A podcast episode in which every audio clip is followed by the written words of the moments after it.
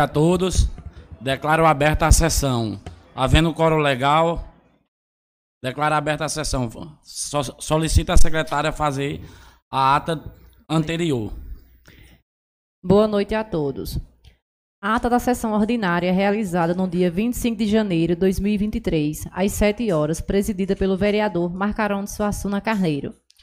Nesta data, compareceram os seguintes vereadores: Domelice Dutra Marcolino, Fabrício Bezerra Lima, José Garcia dos Santos e a Ciara Dantas Enéas, José Souza Fernandes, Joiciene Lúcio da Silva, Lucinete Carneiro dos Santos Oliveira, Juliano Dantas Veras Lúcio, Jurandir Sálvio da Silva, Arthur Araújo Filho e Rogaciana Araújo da Costa.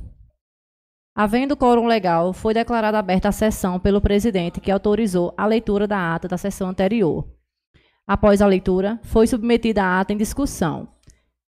Havendo apenas a solicitação para alteração do sobrenome da vereadora Lucinete Carneiro dos Santos Oliveira. Em seguida, a ata foi colocada em votação e aprovada por unanimidade. No seguimento, o presidente solicitou à secretária que procedesse com a leitura do expediente do dia.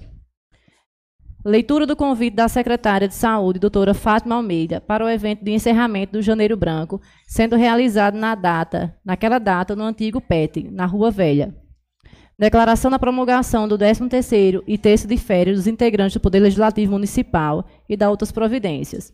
Resolução 001-2023, da nomeação das comissões, de autoria da mesa diretora, que dispõe sobre a nomeação das comissões permanentes da Câmara Municipal de São Bento, para o ano 2023, que foi lida na sessão.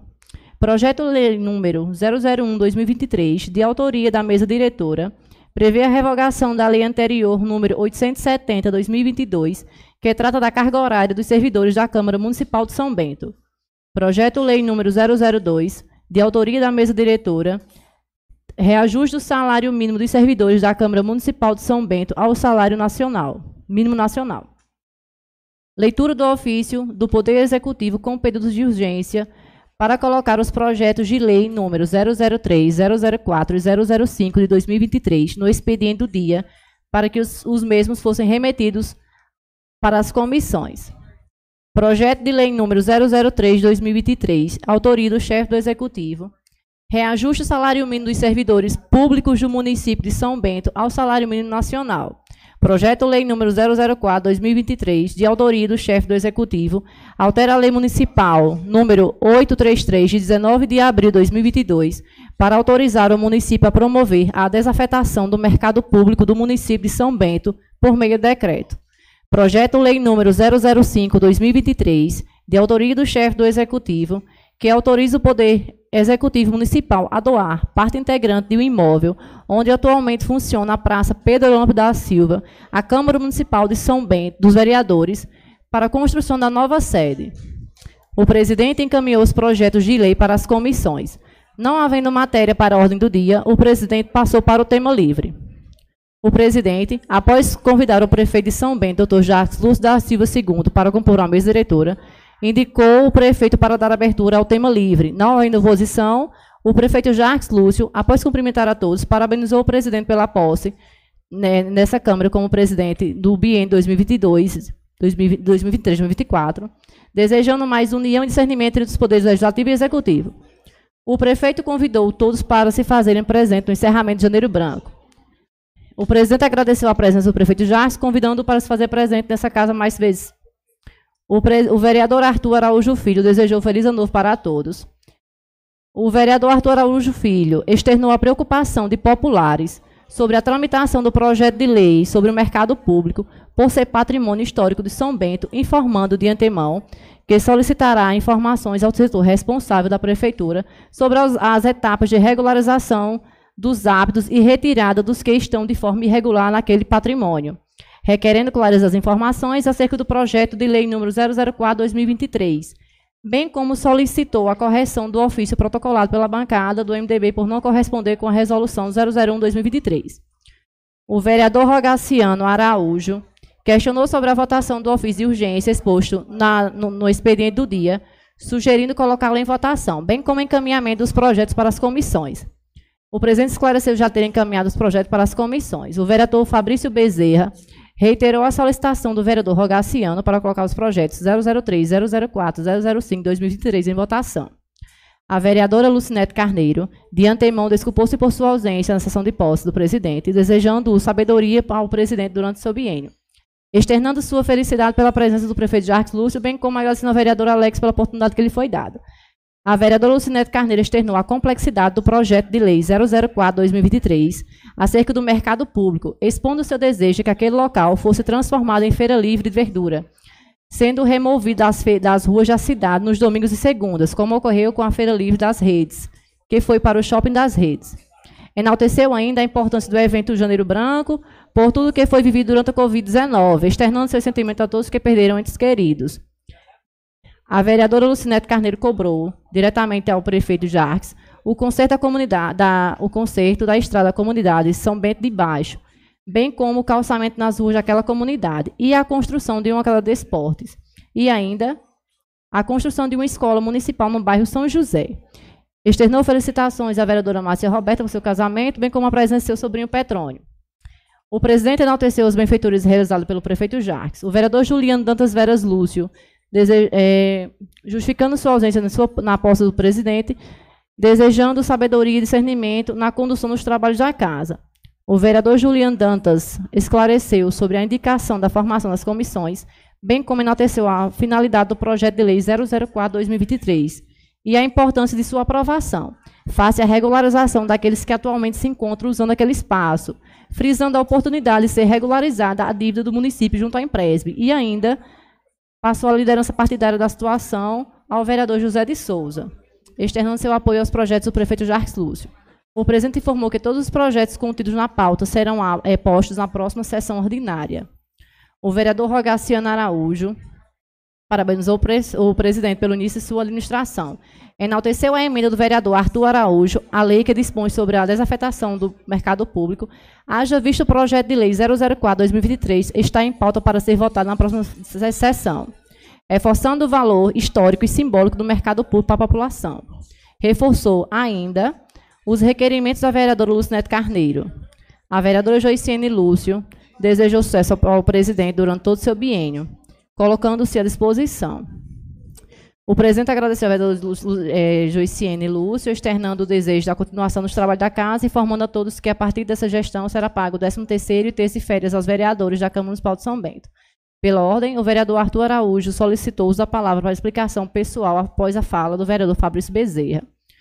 O vereador Fabrício Bezerra externou a forma errônea como foi interpretada a emenda proposta pelo vereador Arthur Araújo Filho ao projeto de lei que versa sobre o mercado público da cidade, solicitando ao prefeito Jarques Lúcio para explicar como se daria a transição do prédio mercado público para a prefeitura e a forma de amortização da dívida junto ao Empresb, reiterando a falta de clareza no projeto de lei número 003/2023. Por receio 004, perdão por receio de que o referido projeto prejudicasse as pessoas que já estão naquele local, solicitando mais esclarecimentos no texto do projeto de lei 004-2023. O vereador Arthur Araújo, o vereador é, Fabrício Bezerra, solicitou ainda ao presidente é, que a sua isenção enquanto análise dos projetos vindos do Poder Executivo. O vereador Arthur Araújo esclareceu os pontos importantes de sua emenda que propôs na Lei 833-2022, reiterando o valor, o fator afetivo que aquele imóvel tem para a parte da população do município de São Bento e a importância que esse imóvel tem para a população, visando o que é melhor para São Bento e sua população. A vereadora Joiciene Lúcio relembrou a importância do mercado público, mas a finalidade do imóvel não está mais sendo alcançada, tendo em vista a falta de zelo com o referido patrimônio público. O presidente convidou a todos para verificar a atual situação do mercado público de São Bento. O vereador Jurandir, Salve frisou a falta de zelo com o mercado público dos gestores anteriores, sugerindo ao gestor do Poder Executivo a realização de uma audiência pública para que todas as dúvidas da população sejam sanadas antes da votação do referido projeto. A vereadora Domelice Marcolino externou sua preocupação em votar o projeto número 004-2023, tendo em vista o apelo da população em razão da votação deste projeto.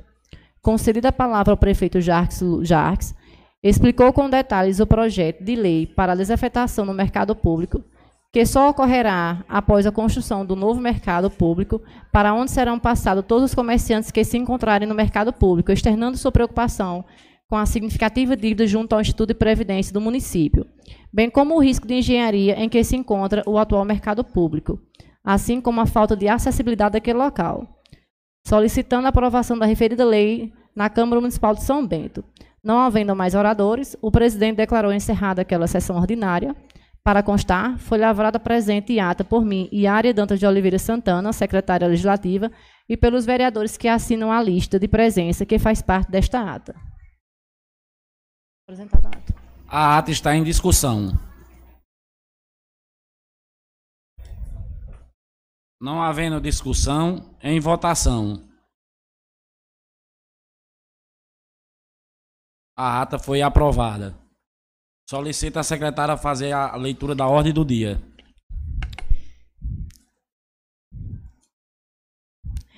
Pauta da sessão do dia 1 de fevereiro de 2023. Expediente do dia.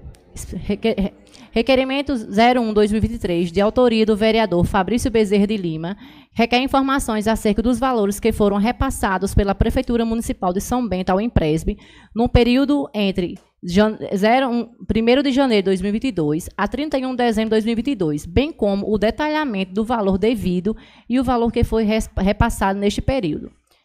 Requerimento 2 de 2023, de autoria do vereador Rogaciano Araújo.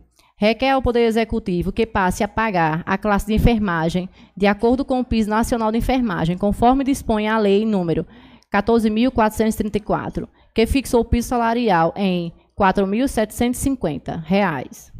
Requerimento 3 de 2023, de autoria do vereador Rogaciano Araújo.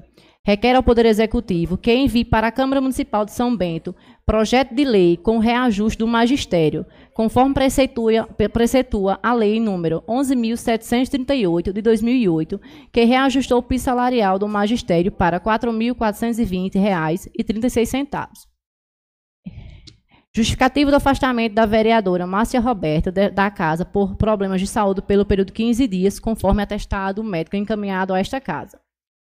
Substitutivo número 001 de 2023 ao projeto de lei número 02 de 2023, que reajusta a remuneração dos servidores e agentes públicos da comarca do, da Câmara Municipal de São Bento, de autoria do vereador Arthur Araújo Filho.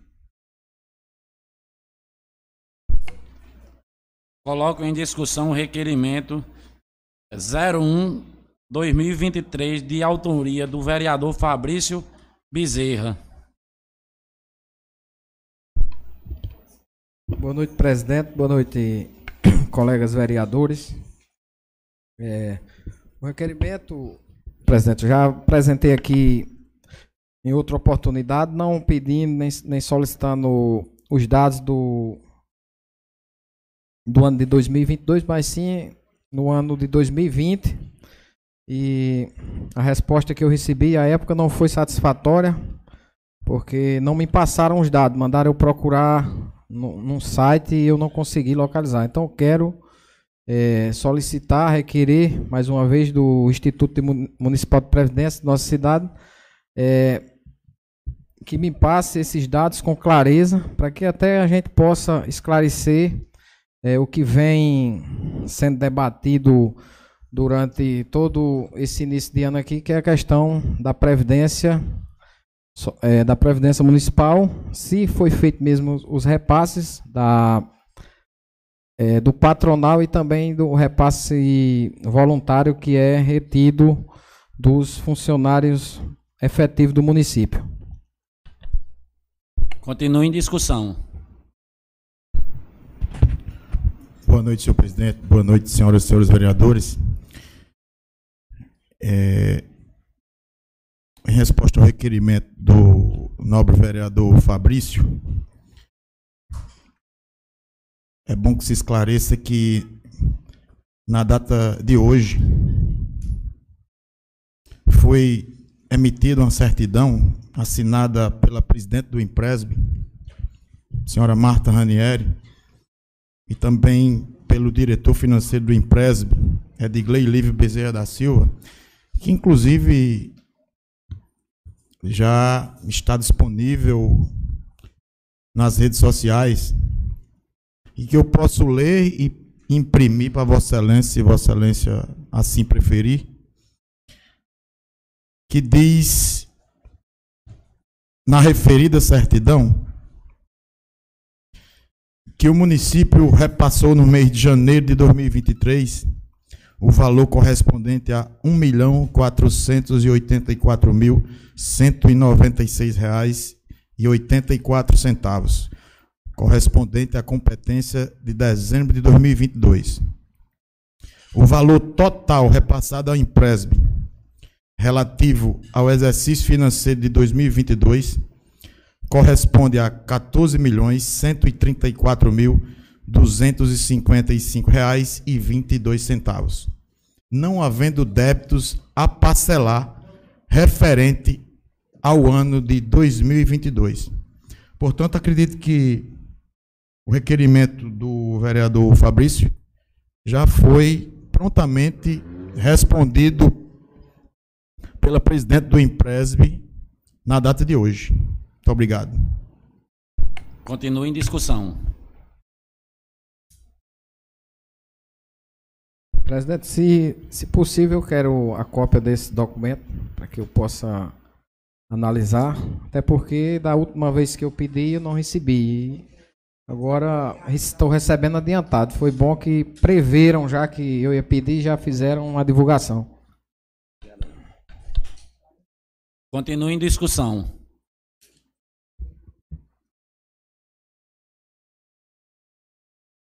Não havendo, não havendo quem. Boa noite, presidente. Não é só para. É, pegando o gancho aí do vereador Juliano, desde 11 horas da manhã que eu vi isso já nas redes sociais, é, detalhando mês a mês do ano do, referente ao ano 2022. Obrigado. Continue em discussão.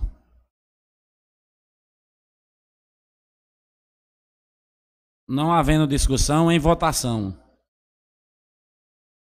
Como os líderes da bancada in, é, autorizam os vereadores a votar. É, boa noite a todos. É, eu, como líder da, da situação, eu é, voto contra e aconselho a bancada a votar contra.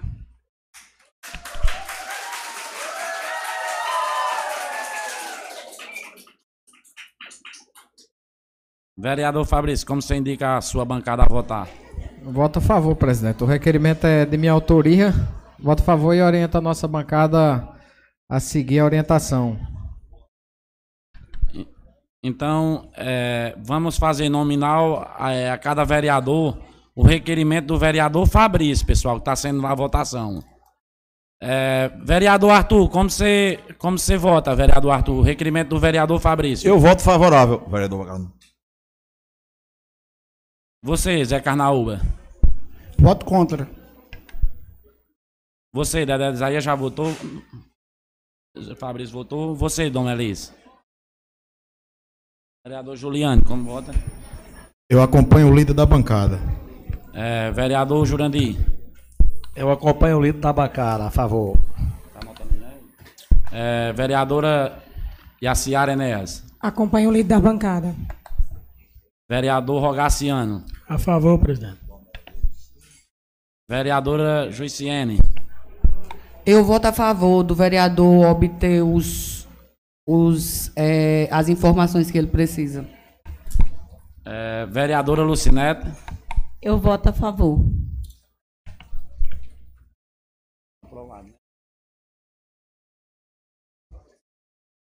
É, requerimento aprovado do vereador Fabrício.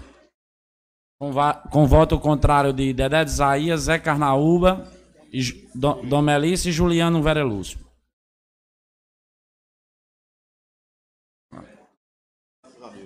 Coloco em, coloco em discussão o, o requerimento 02-2023 de autoria do vereador Rogaciano Araújo. Boa noite, presidente. Boa noite a todos os presentes. É, presidente, trago esse requerimento é, em detrimento de toda a classe da enfermagem e de toda a equipe técnica de enfermagem que fez essa solicitação a mim.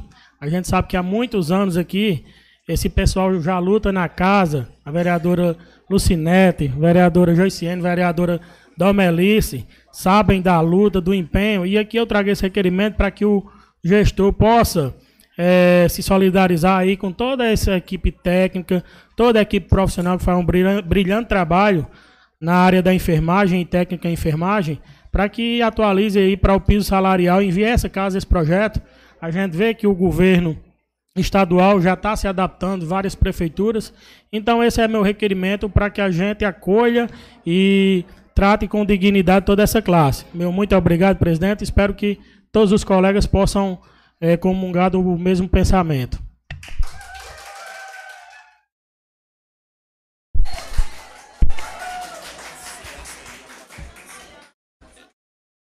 Ei, pessoal, vamos manter a calma, vamos, vamos deixar a ordem continuar. Está é, tá em discussão o requerimento do vereador Rogaciano. Boa noite, presidente, colegas vereadores e vereadoras, amigos aqui presentes, colegas né, do Corpo de Enfermagem. E claro que fico muito feliz né, por esse requerimento e que venha acontecer, na verdade, o que a gente muito almeja e há muito tempo, que é o nosso piso salarial. Muito obrigada. Boa noite a todos os presentes, boa noite a todos que estão em casa e eu quero comentar a respeito desse requerimento é que a gente já ganhou geral, né, até agora, para nosso piso ser esse aqui. Então, falta ser aprovado na capital, já foi aprovado em alguns municípios, alguns municípios já estão pagando o piso, porque é obrigação, vai terminar sem, tendo que pagar. Então, assim, é, é um piso mais do que justo, porque a enfermagem é uma classe que faz muito tempo que não tem aumento, muito tempo mesmo. Eu não sei se uma colega minha disse que faz 18 anos que não aumenta. Então, assim, já que já, graças a Deus, é, e alguns deputados que foram corajosos e nos ajudaram, a gente conseguiu, né? Então, vamos para frente, para a gente vencer todas as barreiras que forem necessárias vencer. Boa noite a todos. É, eu, como técnica de enfermagem, também quero pedir aos colegas que olhem bem para a nossa classe e vote a favor do nosso piso. Obrigada a todos. É, boa noite mais uma vez. Mas eu queria lembrar aqui a vocês aqui que, que essa lei é, teve uma decisão judicial do, do Ministério Barroso que ela não está aprovada ainda, né? Ela, alguns municípios, alguns municípios não está pagando. O, o, estado estadual, estadual e municipal não não está Pessoal, vamos, tá vamos fazer ordem, vamos deixar o vereador a, falar. Para fazer o pagamento não, era só isso. Vamos manter a ordem, vamos manter a ordem, pessoal. É, continue em discussão. É, presidente, vereador, quero parabenizar o vereador Rogaciano pela propositura. É, lembrando que ano passado, após a aprovação da lei, eu já apresentava um requerimento nesse sentido, é, para que fosse pago o piso nacional dos profissionais de enfermagem, não só dos enfermeiros, é, que diga-se de passagem, recebem o pior salário da região, é, é onde São Bento, parece que o enfermeiro recebe R$ 1.200 por mês, uma pessoa passar cinco anos em uma faculdade de, de enfermagem, lidando com pessoas com vários tipos de doença, depois que se forma no hospital, para ganhar um salário de R$ 1.200. Então, um salário irrisório pela a profissão e pela o que exige o cargo, como também os, os auxiliares de enfermagem e os técnicos de enfermagem. Então, é, vereador Rogacino, voto favoravelmente ao requerimento de Vossa Excelência. Continue em discussão. Senhoras e senhores vereadores, é preciso ponderar que nem o Estado da Paraíba ainda não está pagando o piso da enfermagem. Ainda não. Ainda não. Eu peço ordem na casa. Pera ainda, pessoal. Senão nós vamos botar vamos ordem na ter que casa. tomar outras providências. Se não, se não respeitarem a fala dos vereadores, nós vamos ter que acionar a Polícia Militar. Nós, vereadores, somos soberanos aqui, temos direito à palavra. Então, presidente, bote ordem na casa para É. respeitarem a fala de todos os vereadores aqui. Pessoal, já pedi para todo mundo, quando o vereador estiver falando, é, escutar o vereador falar. É, vamos manter a calma, que tudo vai sair como todo mundo quer. É, com a palavra, vereador Juliano.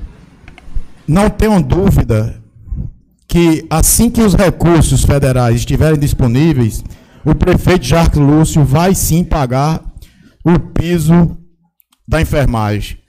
Que fique bem claro isso, que não vai ter nenhuma objeção e não é requerimento que vai fazer com que o prefeito Jacques Lúcio pague o piso da enfermagem, e sim recurso federal, que inclusive o mesmo está em Brasília, e um dos assuntos pertinentes que ele foi tratar foi esse. Muito obrigado.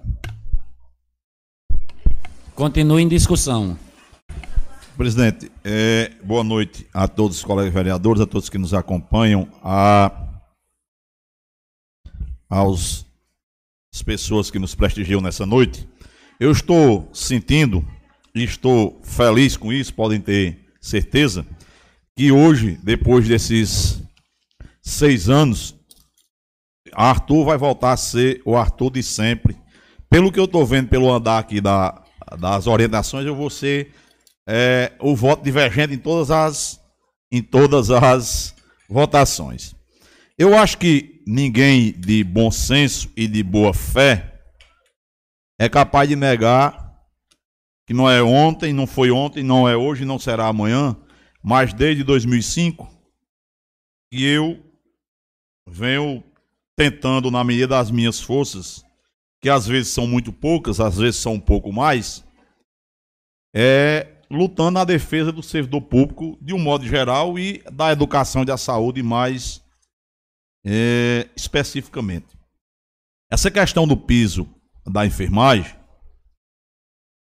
ela está gerando nessa casa já por duas ou três vezes ah, discussões absolutamente desnecessárias. Todo mundo lembra que em 1996, quando foi aprovado, na verdade, quando foi derrubado o veto do presidente Fernando Henrique Cardoso, porque o projeto já era de 95, e quando criou lá atrás o Fundef, todo mundo achou que no outro dia o professor ia poder ganhar aquilo que merece ainda mais. Igualmente está acontecendo com essa questão do piso da enfermagem. Se aprovou de todo jeito o piso para fazer média com a categoria, que é uma categoria que envolve, segundo as contas mais econômicas aí das associações de profissionais, 1 milhão e 200 mil profissionais, sendo 600 ah, mil. Técnico, alguma coisa como 400 mil. É, auxiliares e 400 mil. Ou 300 mil, depende de quem seja que faça conta, se o Conselho Federal de Enfermagem ou as associações, mas enfim, 1 milhão e 200, 1 milhão e 300 mil profissionais. Então, é muito fácil, é muito bonito e é muito bom, lá em Brasília, transmitido pela TV Câmara, para todo o Brasil, o cara fazer média e aprovar um piso salarial, que não é suficiente para remunerar o trabalho que o enfermeiro faz, mas é muito melhor do que paga hoje. Milhares de vezes melhor do que se paga hoje. Então, para quem não tem nada, lá na Pitombeira o cara diz que quando toda roupa veste um nu. Então, para quem ganha muito pouco, qualquer aumento é muito bom. A questão é que faltaram dizer quem era que ia pagar essa conta. Porque não é fácil você pegar um município como São Bento e de uma hora para outra você levar o salário do enfermeiro, que é, é, eu acho que menos de dois mil reais, para 4.750. Que bom que seja 4.750. Melhor seria se fosse 5.750. Só que tem que dizer como é que a gente paga essa conta. E devido a isso, o Supremo Tribunal Federal suspendeu a eficácia da lei. Depois, houve uma negociação e está tentando se construir no Senado Federal. Uma maneira de se pagar e até se indicou uma fonte de recursos que seria a história do imposto de renda incidente sobre a repatriação dos recursos, mas a questão é que, por enquanto, é uma discussão, é uma ideia, é uma, uma sugestão. Ainda não tem um texto de lei aprovando, como tem o Fundeb, uma emenda constitucional que colocou lá no texto da Constituição dizendo que o município vai aplicar 25% em educação e quando esses recursos não forem suficientes para pagar o valor mínimo do professor, a União obrigatoriamente é, entra com essa diferença, faz essa complementação. Que bom que se aprove uma emenda constitucional e diga isso em relação aos profissionais de enfermagem, que o município vai ter que pagar 4.750 ao enfermeiro, que vai ter que pagar 3.000 e 70% do TEC é 3.750, 3.720, alguma coisa nesse sentido. Enfim, e que quando o recurso dos 15% da, da saúde, que o município é obrigado a aplicar, o mínimo de 15%, quando não der, a União vai, vai complementar. Que bom que isso aconteça. O problema é que isso não aconteceu ainda. Então, é muito fácil, seria muito fácil para mim fazer uma média com os profissionais da saúde, da enfermagem, dizer que o requerimento é uma maravilha. Só que fazer requerimento requerendo aumento de despesa para o Poder Executivo, sem indicar a fonte da receita, sem apontar como é que vai pagar, isso não é favorecer a categoria, não. É apenas o cara criar uma expectativa que não é real. Então, essa, esse requerimento tem essa expectativa. Ele vai criar uma expectativa irreal, porque o município não vai pagar o piso, a enfermagem, sem que o governo federal repasse recursos. E nesse momento o, o, governo federal não está passando recursos. Então, diferentemente do requerimento anterior, que alguém pode até estranhar, eu votei a favor porque as informações estão lá no empréstimo. O que Fabrício requereu, numa folha de papel, A4, a presidente do empréstimo vai lá e, e, e datilografa, se quiser, ou se for mais moderna, digita no computador e coloca, olha, Deve 10 milhões, passou aqui 10 milhões e meio, abateu os 500 mil que excedeu no saldo devedor e o saldo devedor é isso, isso isso. É uma informação simples de prestar. Tá lá, os, lados, os dados estão lá. É só colocar no papel e mandar aqui para a Câmara. O vereador e para todo mundo que tenha interesse em saber aqui na Câmara. Diferentemente disso aqui. Aqui está querendo que manda um projeto de lei que vai pagar o piso da enfermagem, mas e vai pagar como?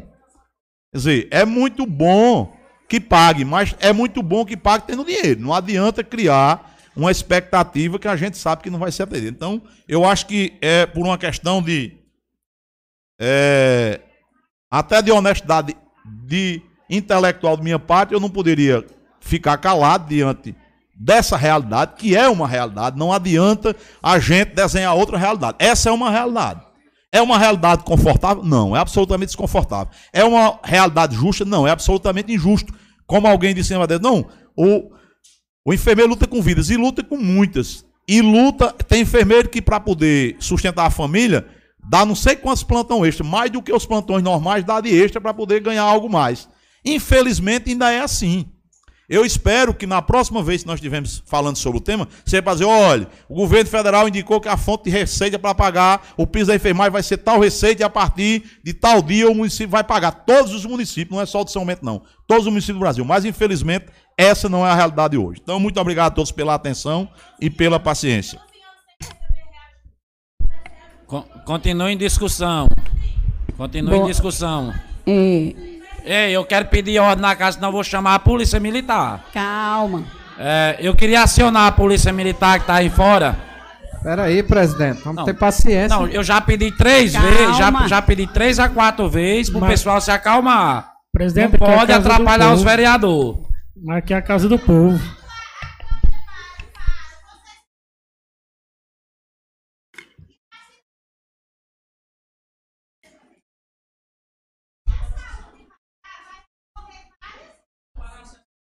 Não, mas a gente está em discussão. A gente está em discussão. Quando os vereadores estiverem. O vereador estando discutindo. É. Quando, olha, quando o vereador estiver discutindo, o pessoal não pode estar tá atrapalhando. Eu peço é, contribuição nisso aí também. É, o, é, o requerimento continua em discussão. É, na verdade, eu entendo, né? Boa noite mais uma vez. Que se a categoria está aqui a gente sabe também, tudo isso que o doutor Arthur falou é verdade, é verídico, né? Mas eu vejo diferente. Demonstra que também está com certa pressa e que também quer que os representantes busquem e que possa vir, na verdade, dar todas as, as vezes necessárias, as, as informações necessárias. Mas essa mesma categoria sabe, e a gente sabe que nessa casa tem um projeto de plano de cargo, de carreira e salário e remuneração votado, que nunca atuou. Então, assim, eles buscam uma esperança de muito tempo, sem nenhum reajuste, sem nada. E como mesmo diz, é um salário mínimo para uma vida que é, na verdade, noites, noites de sono, é, contato direto, risco de vida e, na verdade, ver, e eu não, não tiro a razão de nós, de ver tantos aumentos, tantas coisas. Hoje mesmo eu vi Rui Carneiro, né, o deputado federal, renunciando lá umas coisas e botando para umas entidades, aquilo é um papel importante, quer dizer, tanto dinheiro que veio para subir nos ministros, nos deputados, nos nossos representantes, e, na verdade, a nossa categoria não tem uma pressa, não, não se percebe essa pressa. Eu entendo, peço calma, né? É, dizer às meninas que, na verdade, o pronunciamento não deve se exceder, mas vocês não levem, não levem a mal a casa do povo, a casa de vocês, e que a gente possa ter calma e participar dessa sessão com muita tranquilidade. Eu fico muito orgulhosa de ter vocês, a nossa categoria na noite daqui de hoje, e que possa vir o mais rápido possível. O Estado realmente se manifestou, vai pagar amanhã a diferença, foi pago ontem os vencimentos e vai ser pago o restante em forma extra amanhã, né? Diz assim, o governador João, a gente acredita, já enviou as folhas para os bancos e amanhã realmente quem é do estado, com certeza vai estar recebendo a diferença que iguala o piso salarial. E eu, como do Estado, à medida que eu recebo, eu sonho cada vez mais para que vocês possam receber. Muito obrigada. Continua em discussão. Vereador, só nisso que a vereadora colocou. Então, ela, a vereadora Lucineto, como da área de enfermagem e vereadora, me ajuda nas palavras delas. O papel que a Câmara poderia fazer, que era aprovar o plano de carreira e remuneração, foi aprovado quando chegou aqui. Agora, se o plano não está sendo cumprido pelo Executivo, que é a quem cabe cumprir, a gente tem que separar. No Brasil, às vezes, as coisas ficam meio misturadas porque os poderes realmente invadem a correção do outro. Mas quando a Câmara aprova e o projeto é sancionado, acabou ali a atuação da Câmara. Quando é vetado, não, ainda vem para aqui para a gente apreciar se mantém ou derruba o veto. Aprovou, sancionou, acabou a atuação da Câmara. O que tem que ser feito, se o plano que foi aprovado não está sendo cumprido pelo Executivo, cabe à categoria cobrar do executivo administrativamente. E se não obter isso, procurar o judiciário. É para isso que existe o judiciário. O sistema de freios e contrapesos é para isso. Se tem uma lei aprovada aqui, e tem a lei aprovada há muito tempo, e o município não está cumprindo, cabe aos profissionais da enfermagem irem à justiça, como nós fomos em relação aos agentes comunitários de saúde. Ou alguém nega que os agentes comunitários de saúde tiveram uma lei aprovada aqui e a lei não foi respeitada, nós fomos à justiça e ganhamos e o município foi obrigado a pagar a diferença que devia todos os agentes comunitários de saúde. Pagou a diferença e vem pagando a remuneração corretamente dos agentes até hoje. Então, eu entendo, ninguém desentende, ninguém acha que os profissionais da, da enfermagem estão cobrando o que não é devido ou estão cobrando algo que não é justo. A questão é o seguinte: existe maneiras e maneiras de ser cobrado. Não, a Câmara não pode obrigar o executivo a cumprir a lei. Quem pode obrigar é o judiciário. Então, cabe mandado de segurança, cabe a obrigação de fazer, mas através do judiciário. A Câmara não tem como fazer isso.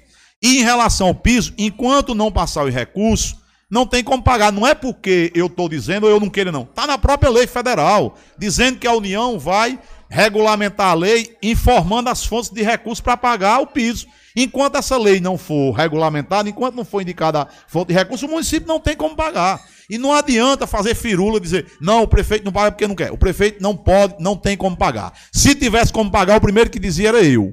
Não tem, sem recurso da União, não paga. Assim como não paga o piso da educação se não houver recursos federais. Se cortar o Fundeb hoje, amanhã nenhum município do Brasil paga o piso salarial da educação. A realidade é essa.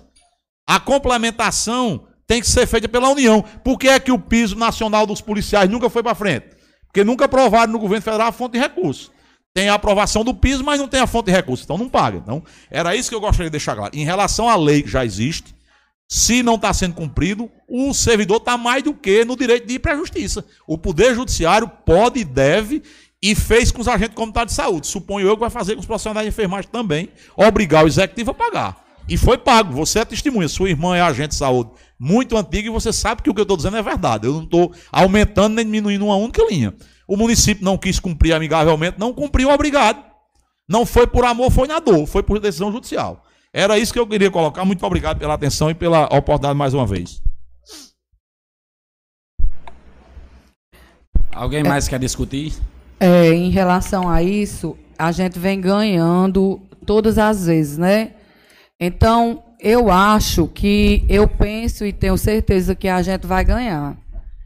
Eu, eu não sei em que momento, se é ligeiro ou se a gente vai esperar um pouquinho, mas a vitória é da gente, porque o trabalhador é digno do seu salário.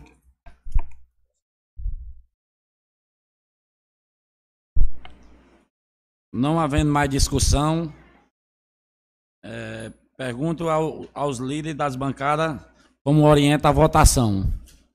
É, Dedé de Zaia, como. Não, começando por Fabrício, agora que a outra foi por Dedé de Zaia. Fabrício, como você orienta a sua bancada a votar? Votar a favor do requerimento. Dedé de Zaia, como você. É, pessoal da, da, dos agentes de saúde, né? Que nem o doutor Arthur explicou aí. Não adianta a gente fazer uma votação é, favorável a vocês se não vai ser executada, não vai ser pago o, o que não tem como pagar. Então, eu, como líder do prefeito, eu confio muito nele, que nem aconteceu com os professores. Na hora que o, o governo federal liberar lá o, o, recurso que possa chegar ao nosso município, eu tenho certeza que o prefeito, e ele vem provando aí que está fazendo por São Bento, irá fazer por vocês também. Que é, é, tenho certeza que todos os vereadores aqui também querem isso também. Só que hoje, pelo requerimento, eu vou votar contra e é, recomendo a bancada votar contra. Obrigado. Como ordem de chamada, vou começar pelo lado esquerdo dessa vez.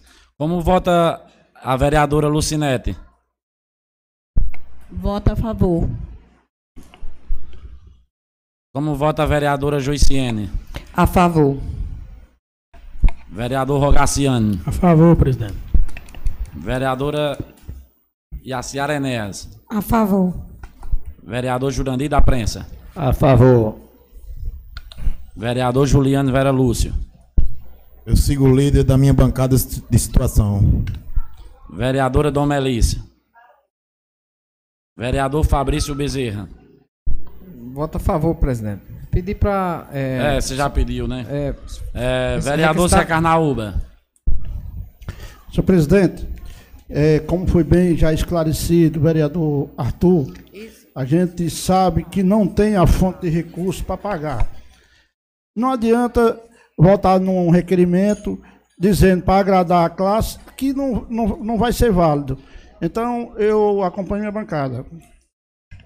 É, vereador Arthur Araújo. Eu acompanho a orientação da bancada. Eu voto contrário ao requerimento. Aprovado. Aprovado. Voto contrário de Juliano, Dedé de Isaías, Zé Carnaúba e Arthur. É, presidente, eu queria só requerer de Vossa Excelência para fazer a, a, votação simbólica para que é, seja mais, mais rápido, para não ser nominal. Não, não bacana. É, coloco em discussão o requerimento 03 de 2023, de autoria do vereador Rogaciano Araújo. Está em, dis... Está em discussão. Boa noite, presidente, novamente. É, trago aqui a, a pauta do expediente do dia, mais um requerimento de minha autoria, justamente, quase no mesmo sentido, só que agora na classe do magistério, para que seja cumprido e enviado a essa casa o piso nacional do reajuste nacional para o magistério, que foi aprovado, acho que é 14,95%. E aqui, presidente, eu queria iniciar minha minha justificativa é, dizendo que eu acho que eu fico até com a vergonha alheia de uma situação tão constrangedora que até dezembro a pessoa era totalmente a favor de um projeto desse, fazia firula, dizendo que ia dar certo, ia passar, estava tudo ok. Vereadora Joiciane escutou, vereadora Domelisto, quem estava aqui escutou e está gravado. Aí vem uma hora dessa dizer que tem que apresentar é, é, dotação orçamentária. Pelo amor de Deus, homem, lê o regimento. Como é que a pessoa está nessa casa aqui há bem 12 anos não lê um regimento para saber que um requerimento não obriga prefeito? Isso é uma vergonha. Pelo amor de Deus, isso não existe não. Requerimento obriga prefeito. Aonde? Me diga. Olha aqui no regimento, leia pelas caridades. Em nenhum momento obriga. Aqui é um pedido que eu fiz através da classe de enfermagem para que enviasse essa casa o projeto. Agora dizem que não tem orçamento, que não tem, não tem o que é que eu não sei, mas quando chegou aqui para funcionário público efetivo ser descontado 14%, foi obrigado, porque veio lá de cima, porque era do governo federal, não era obrigação do gestor, e teve que pagar aqui. A gente botou emenda para ser gradativo, iniciando de 7, terminando em 14. E, não, e por que passou aqui foi os 14. 14% porque diziam que era obrigação lá de cima do governo federal. Quer dizer que só tem um venha nós, o nosso rei do nada? O prefeito, quando quer. O gestor, o gestor quando quer que aprove uma coisa vantajosa, como os 14% que sacrificou o servidor efetivo do município, foi aprovado aqui na maior rapidez. Aqui já aprovaram matéria Noite de São João, na hora que o prefeito quer. Agora, quando chega uma situação que é para beneficiar uma classe que vem sofrendo aí há vários e vários anos, pediram e conclamaram, já vieram aqui, votação de orçamento, para que fosse colocado no orçamento, porque disse que tinha que ter no orçamento, e não é colocado, aí agora é firula, é boniteza, não tem dotação orçamentária, pelo amor de Deus. Isso daí não adianta, porque o povo também não é leigo, não. Enfermeiro é formado, capacidade para isso. Então, vamos manter pelo menos um, uma linha de raciocínio, porque o que você. A pessoa diz em dezembro, agora distorce totalmente. Eu não sei para quê, se é só para agradar o gestor, mas infelizmente peço também, graças a Deus foi aprovado e agradeço os vereadores que aprovaram a questão do, do, requerimento e agradeço também quem puder votar e aprovar o piso do magistério, porque o professor também é sofrido tanto quanto os enfermeiros e técnicos enfermais. Muito obrigado, presidente. Continua em discussão.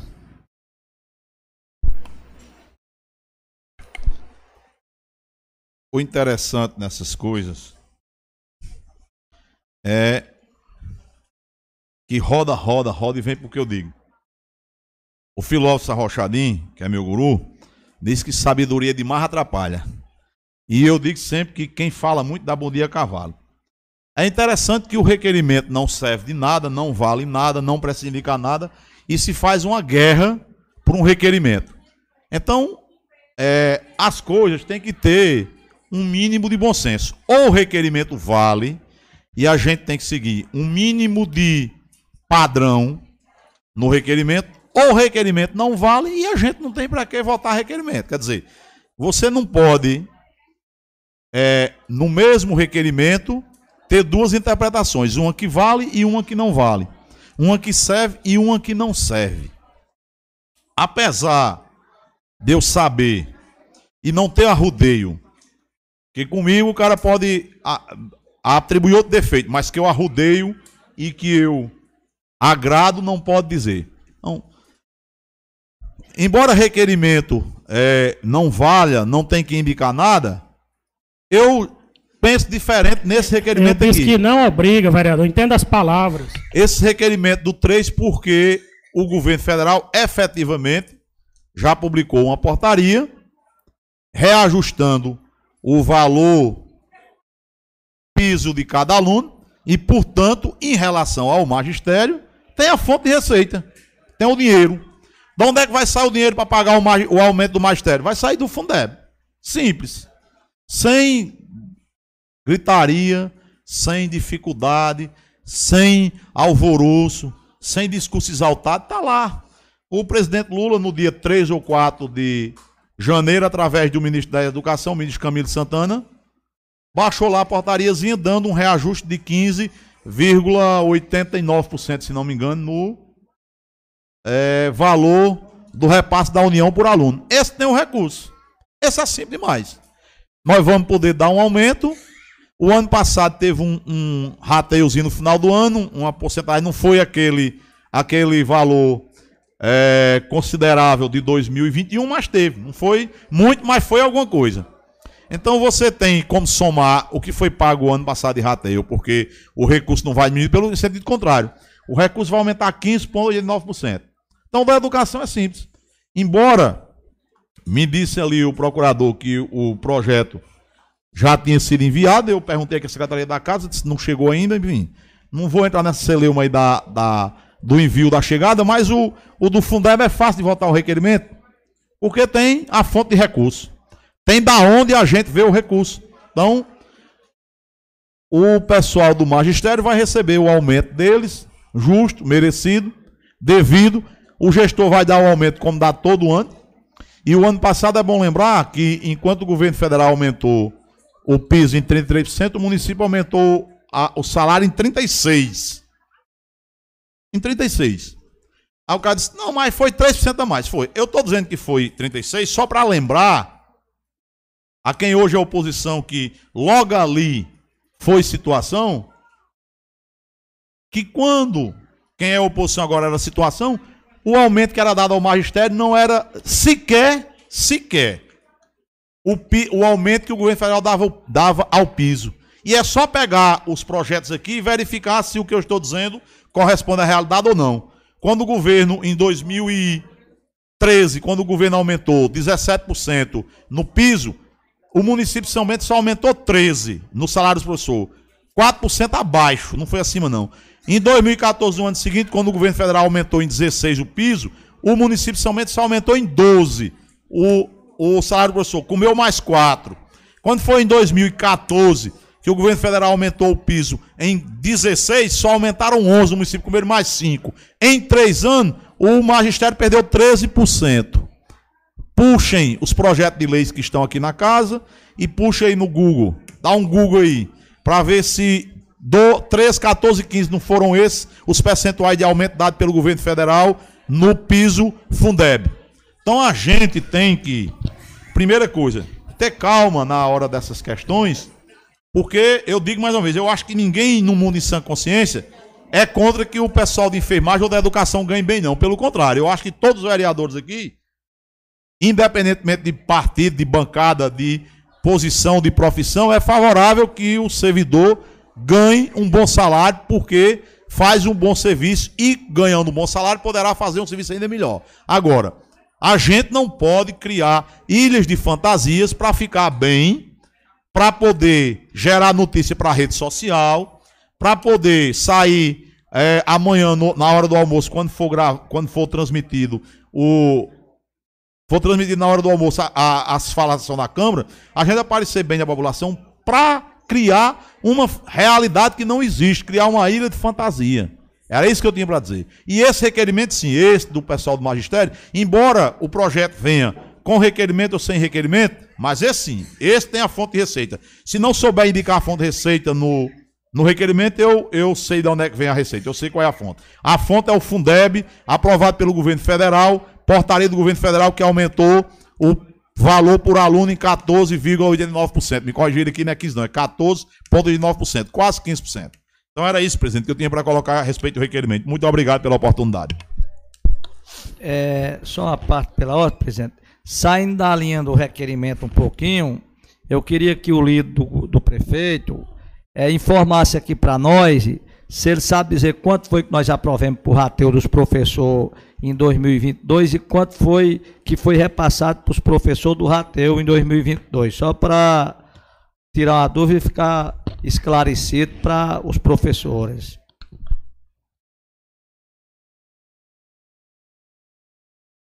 Continua em discussão.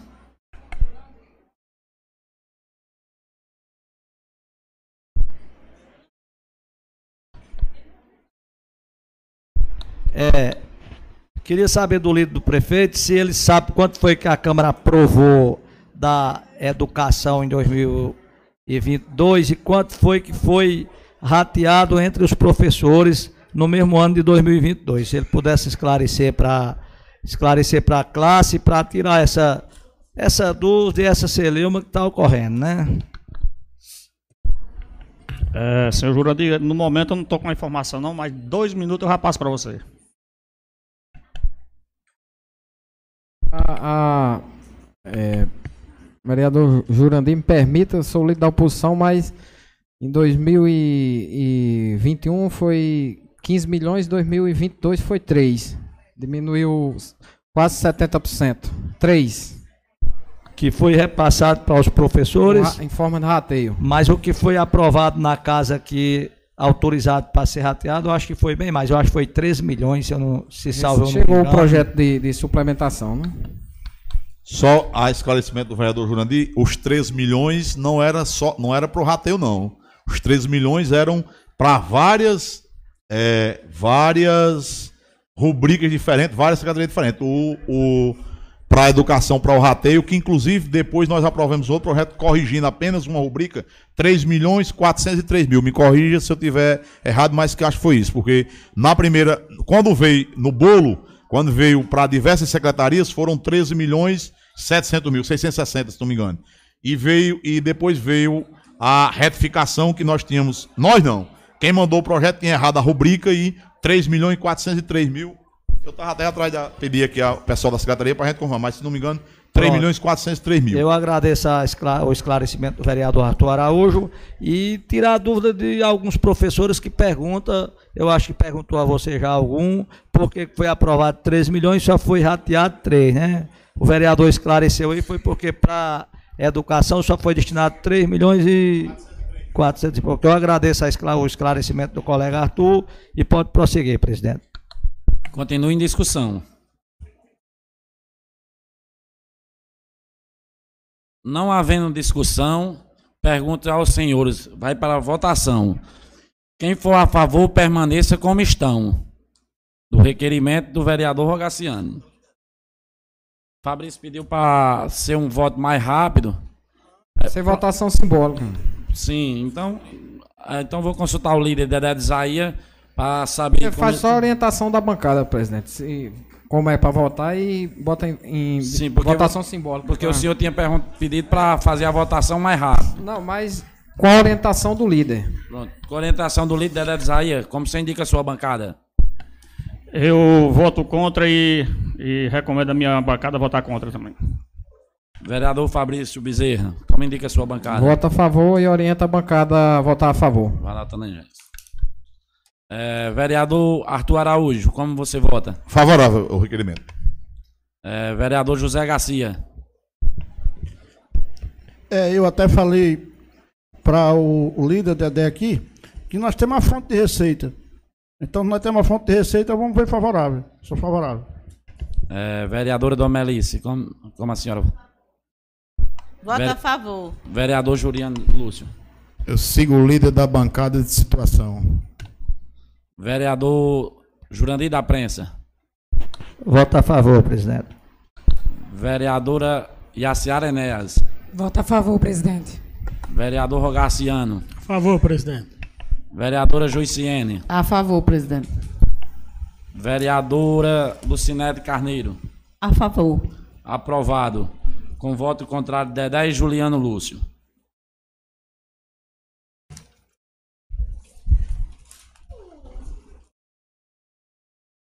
Vamos passar para a ordem do dia. Solicita a secretária fazer a leitura da ordem do dia. Falta justificativa da vereadora, do atestado da vereadora, não? Já leu.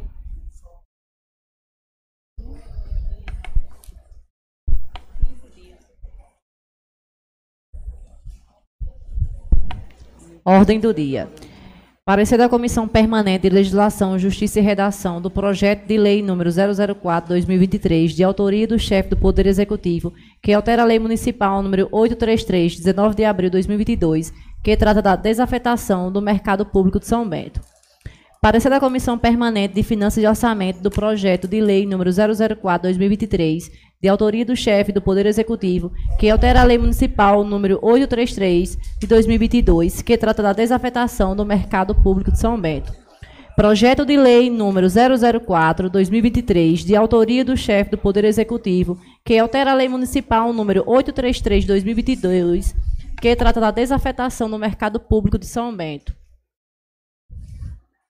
Parecer da Comissão Permanente Legislação e Justiça e Redação do projeto de lei número 003/2023, de autoria do chefe do Poder Executivo, que reajuste o salário mínimo dos servidores do município.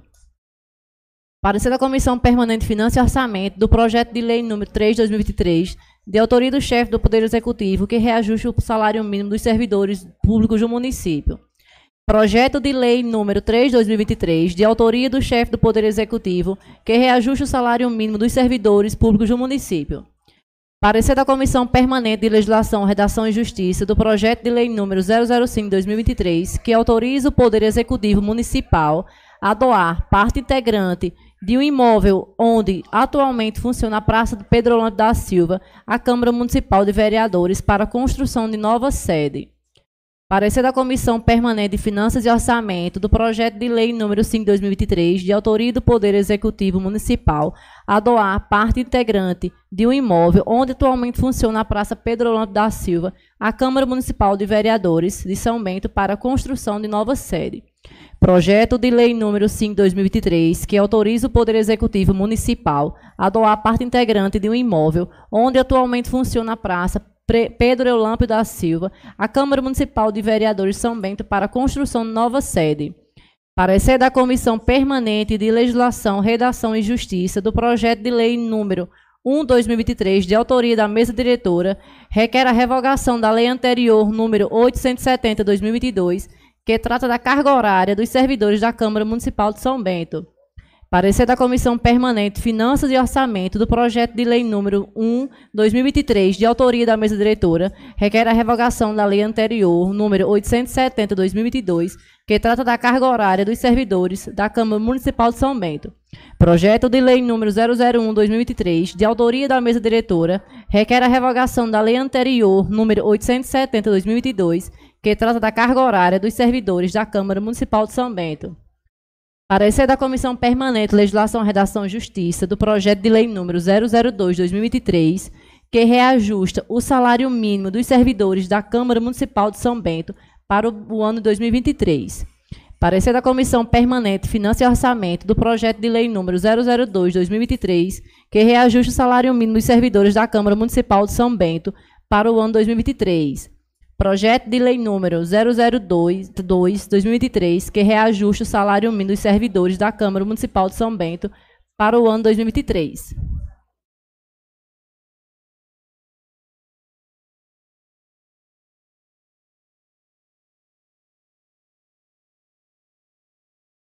Terminei. Coloco em discussão o parecer das Comissão Permanente de Legislação, Ju- Justiça e Redação do projeto de lei 004-2023, que trata da desafetação do mercado público de São Bento.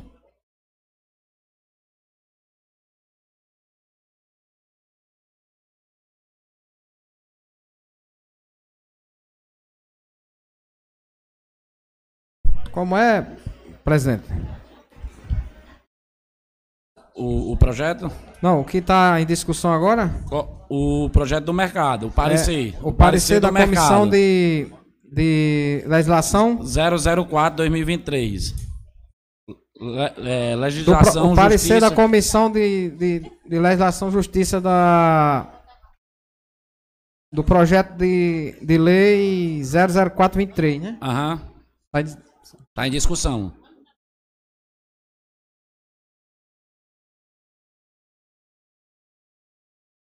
É o, par- o, o que está em, vo- em discussão é o parecer da comissão de CCJ do, do projeto 04, mais Sim, conhecido em- como o projeto do mercado. É, o item senhor- 1 da pauta. Item 1 da pauta.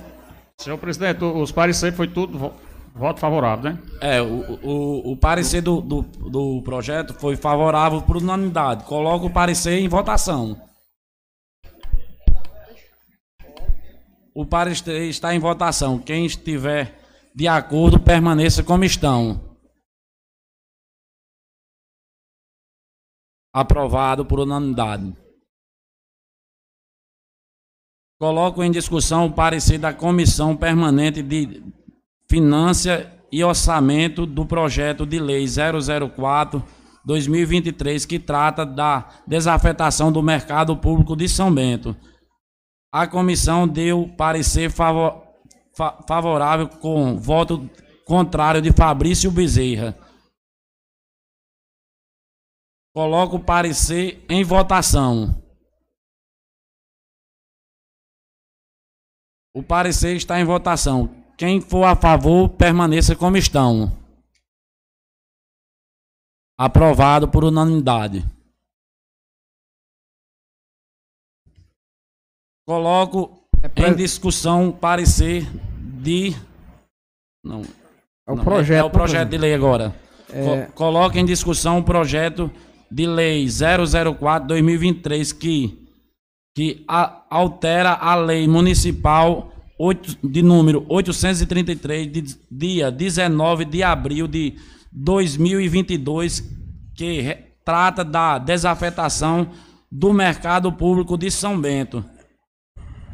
É, presidente, eu gostaria de fazer um, um requerimento verbal a Vossa Excelência, em nome de todos os que estão aqui, que, é, que estão, fazem parte, que têm seus comércios ali na, na- no mercado, já que esse projeto aqui é o que trata da desafetação do mercado, é, fazer um requerimento para que um representante deles possa fazer uso da palavra pelo, pelo menos uns 10 minutos para eles é, fazerem o é, é, sua, seu apelo, fazer seu pedido, faz, é, fazer alguma explanação sobre esse projeto.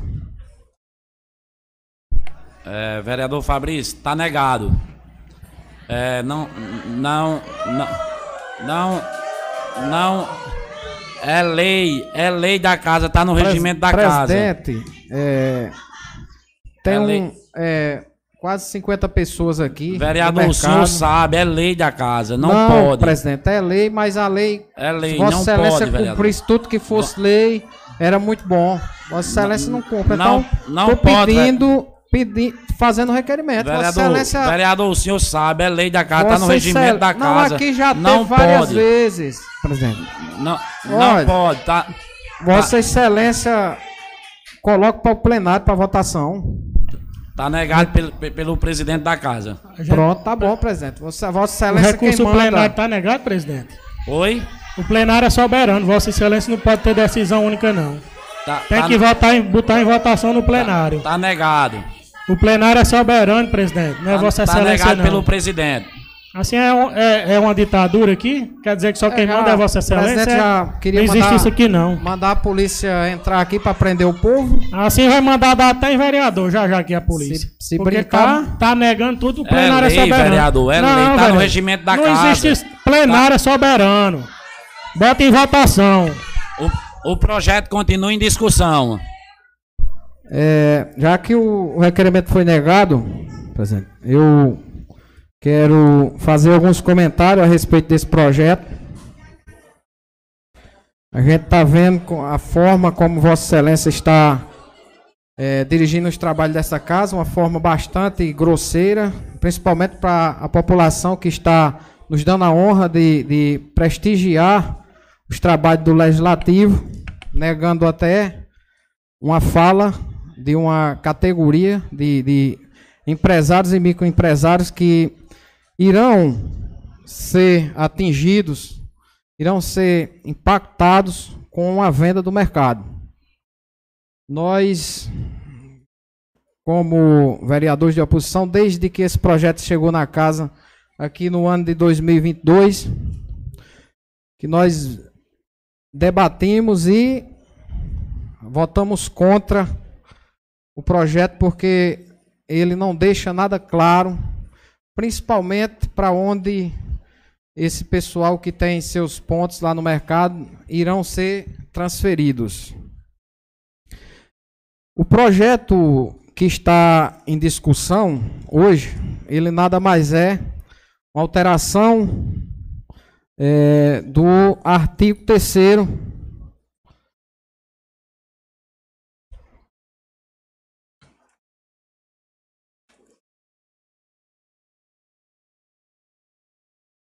O projeto é uma alteração do artigo 3 da Lei Municipal 833 de 2022. O que diz o artigo 3 que foi alterado pela maioria dos vereadores desta casa, uma emenda de autoria do vereador Arthur. O município se responsabilizar pela desafetação mediante lei específica do terreno descrito no artigo 1 desta lei, entregando o apto à lavratura de escritura correspondente e respectivo registro imobiliário. Então, o artigo da lei que a gente alterou manda que para o prefeito vender o mercado porque já está nas redes sociais do próprio prefeito que o mercado irá a leilão, caso nós aprovemos esse absurdo hoje à noite aqui. A gente vai autorizar que o prefeito faça tudo por decreto e que esta casa não possa mais opinar em nada a não ser lastimar aqui o que nós vamos fazer daqui a pouco na votação desse projeto. Se nós não aprovarmos esse projeto, quando ocorrer todo o trâmite que dizia a, a lei, o projeto original que foi aprovado aqui pela maioria da casa, que tem que, que criar uma, com, uma comissão especial para avaliar os bens, como diz aqui no, no, no, no parágrafo 1 do artigo 2 para avaliar os bens. É, o processo é, referido no caput deste artigo será monitorado por uma comissão especial de avaliação de bens imóveis a ser designada pelo prefeito deste município, atuando o presidente do Conselho Municipal de Previdência como fiscalizador dessa comissão. Somente após a avaliação final é que poderá ser tomada a decisão de alienação ou dação em pagamento, considerando o melhor efeito financeiro e atuarial para o empréstimo, cuja decisão será referendada pelo Conselho Municipal de Previdência. Então, foi dito na lei que iria se fazer um, um, um estudo de impacto financeiro e social, e até agora ninguém soube disso.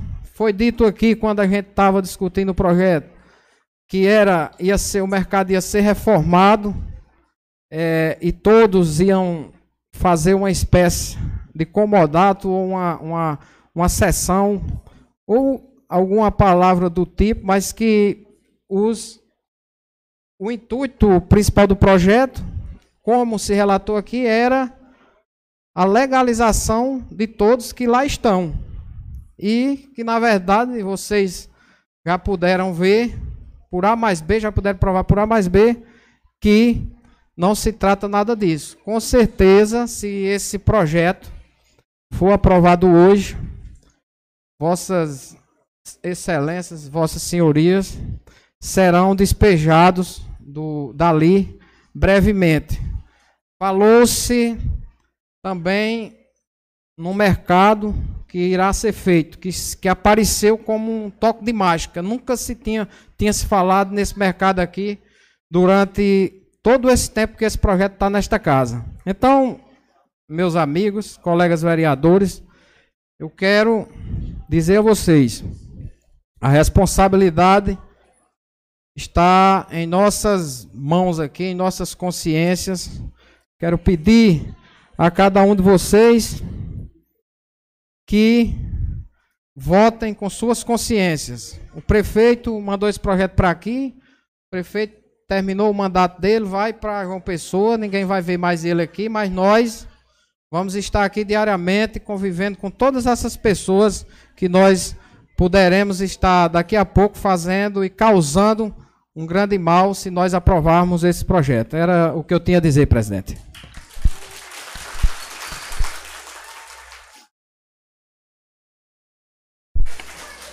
Vamos manter ordem, pessoal. Vamos manter ordem. Continue em discussão o projeto. Presidente, eu vou à tribuna.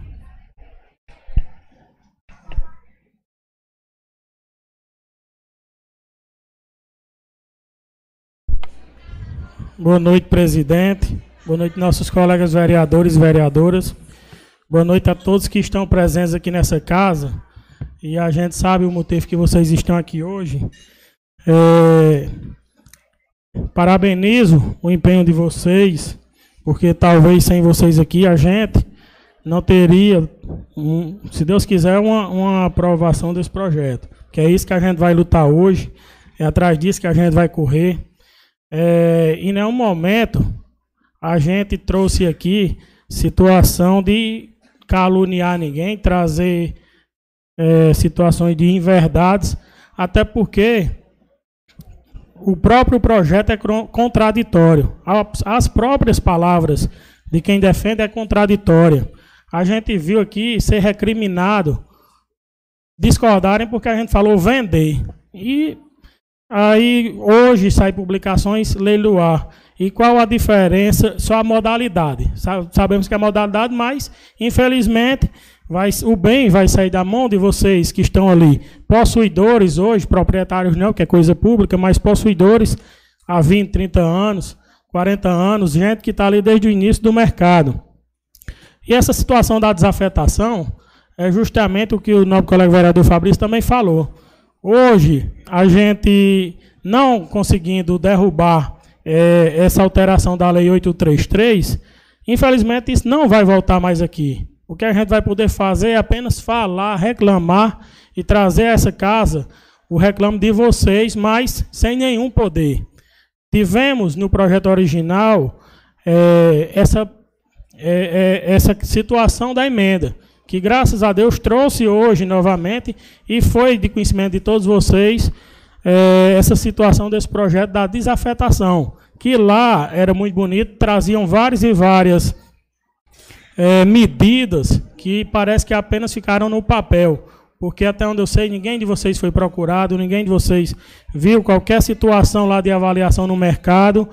E chegam muitas e muitas informações. Sei que vocês estão muito preocupados, mas infelizmente, na realidade, hoje, essa desafetação sendo aprovada, a gente não tem mais poder sobre ela, nem vereador, nem a própria população que ali é, tira seu sustento, a própria população que emprega, que traz o, o, o, gira o comércio de São Bento, como escutava hoje, hoje na rádio, mais de 4 milhões, eu acredito que ainda é mais, porque ali é o coração comercial de São Bento.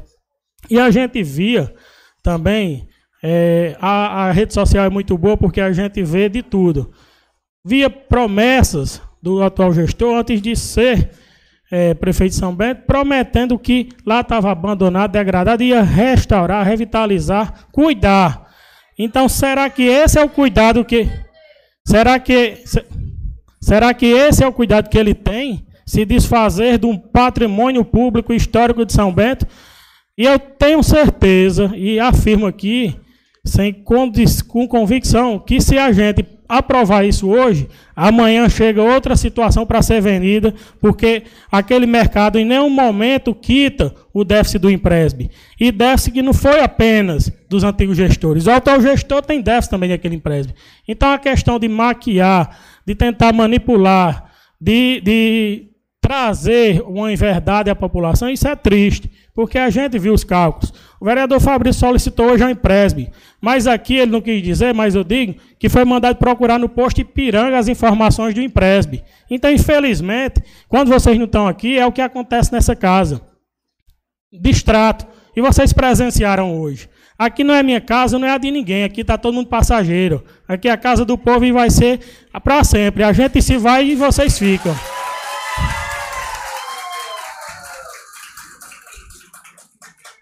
Então eu queria, eu queria só também o respeito de todos e trazer aqui uma informação, porque muitos escutavam muitos hoje e muitos que ontem eh, defendiam, afagavam, hoje vão apedrejar vocês e vocês podem prestar atenção.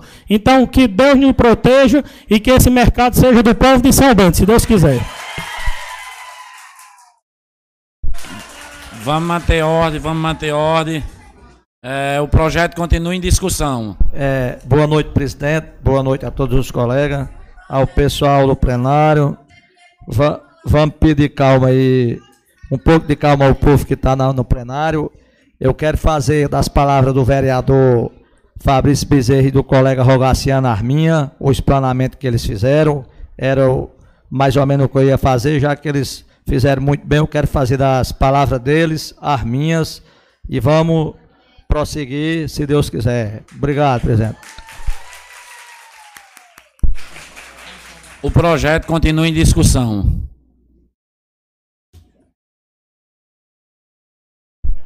Todo mundo matou a vontade de falar, é a minha vez agora.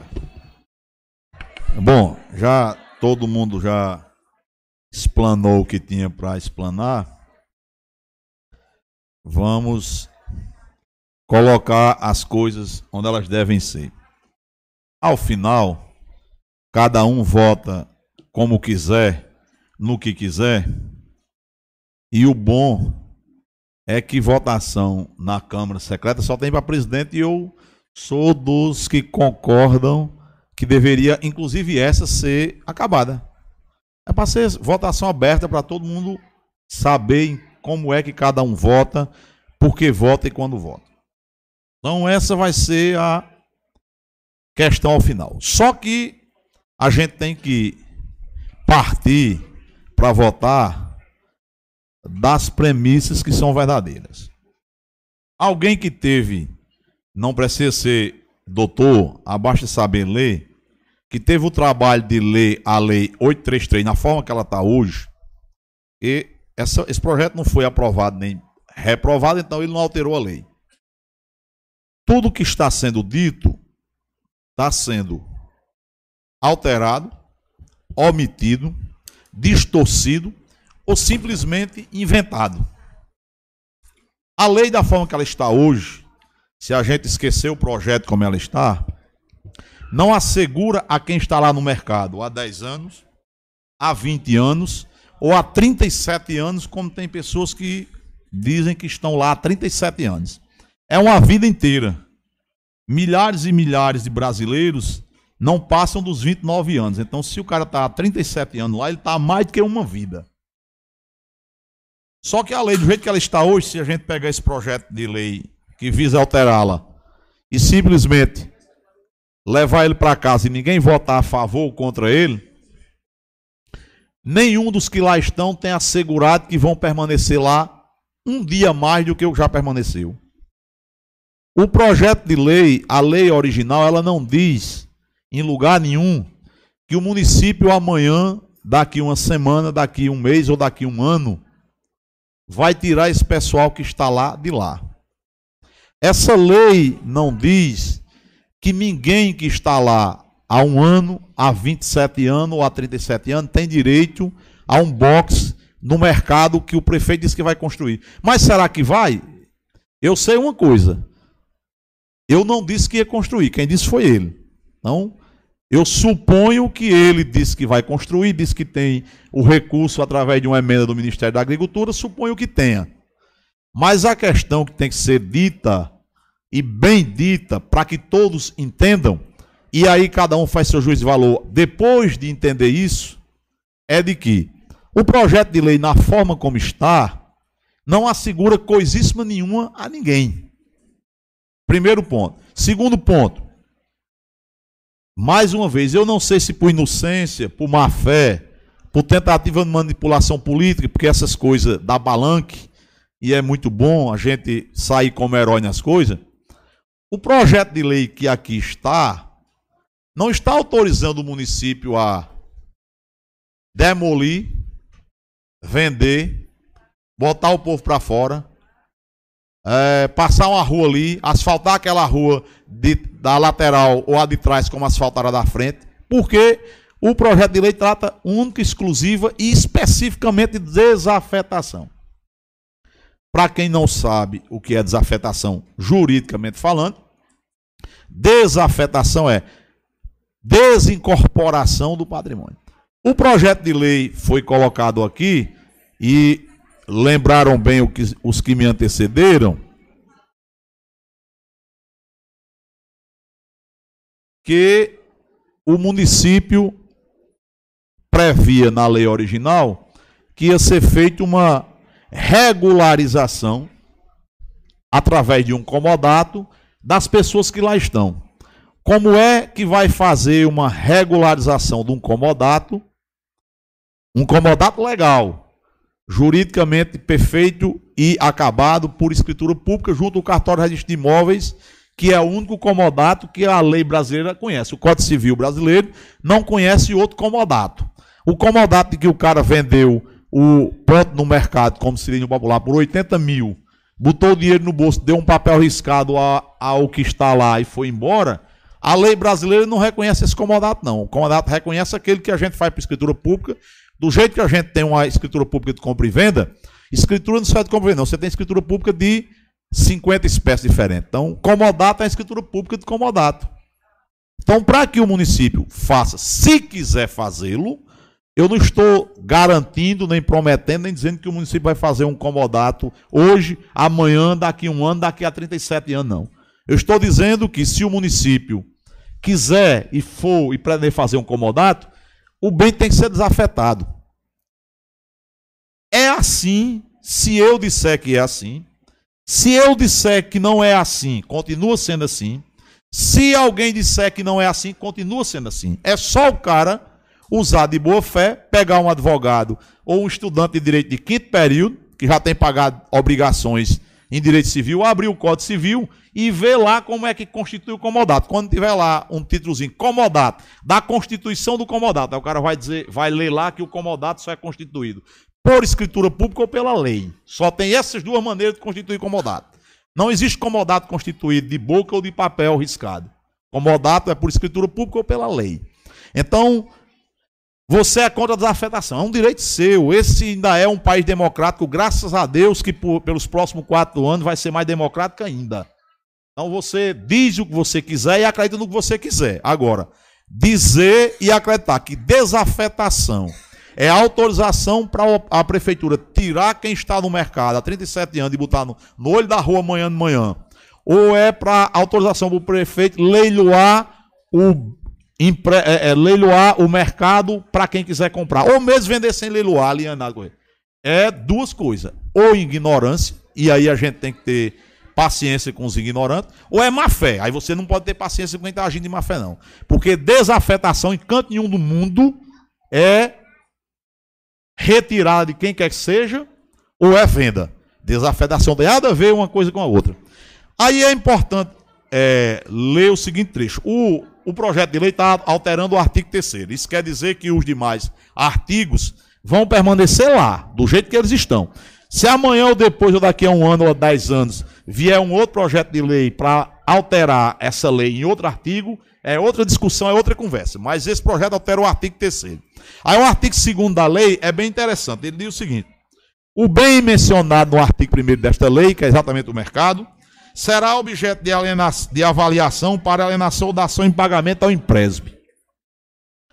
Então, a lei estabelece que o bem vai ser dado em pagamento ou alienado ao empréstimo. Aí me diga uma coisa: vai fazer um leilão para o empréstimo concorrer contra quem? Já que a lei é a lei, não, não é porque eu estou dizendo, não sou eu que estou estabelecendo, é a lei que estabelece. Artigo 2. O bem mencionado no artigo 1 desta lei será objeto de avaliação para alienação da ação em pagamento ao empréstimo. Aí vai fazer um leilão para o empréstimo concorrer com quem? O empréstimo concorre com ele mesmo, Marta fica de um lado da bancada e a Digley da outra, aí o leilão ele, ah, 3 milhões, aí Marta levanta a plaquinha, diz 3,5, aí a Digley de outro lado levanta a plaquinha, diz 4. O, o leilão vai ser assim? Porque pela lei é para ser é, dado em pagamento, porque dação em pagamento não exige sequer leilão, ou alienado ao empréstimo. Está na lei. A lei foi aprovada, foi sancionada, está publicada e está em plena vigência. Então, o, o mercado é, é para ser dado em pagamento ou alienado ao empréstimo. E a lei ainda vai mais claro, dizendo que o processo vai ser avaliado para saber qual é a melhor qual é a melhor opção, se é a dação em pagamento ou se é a própria alienação em presbe.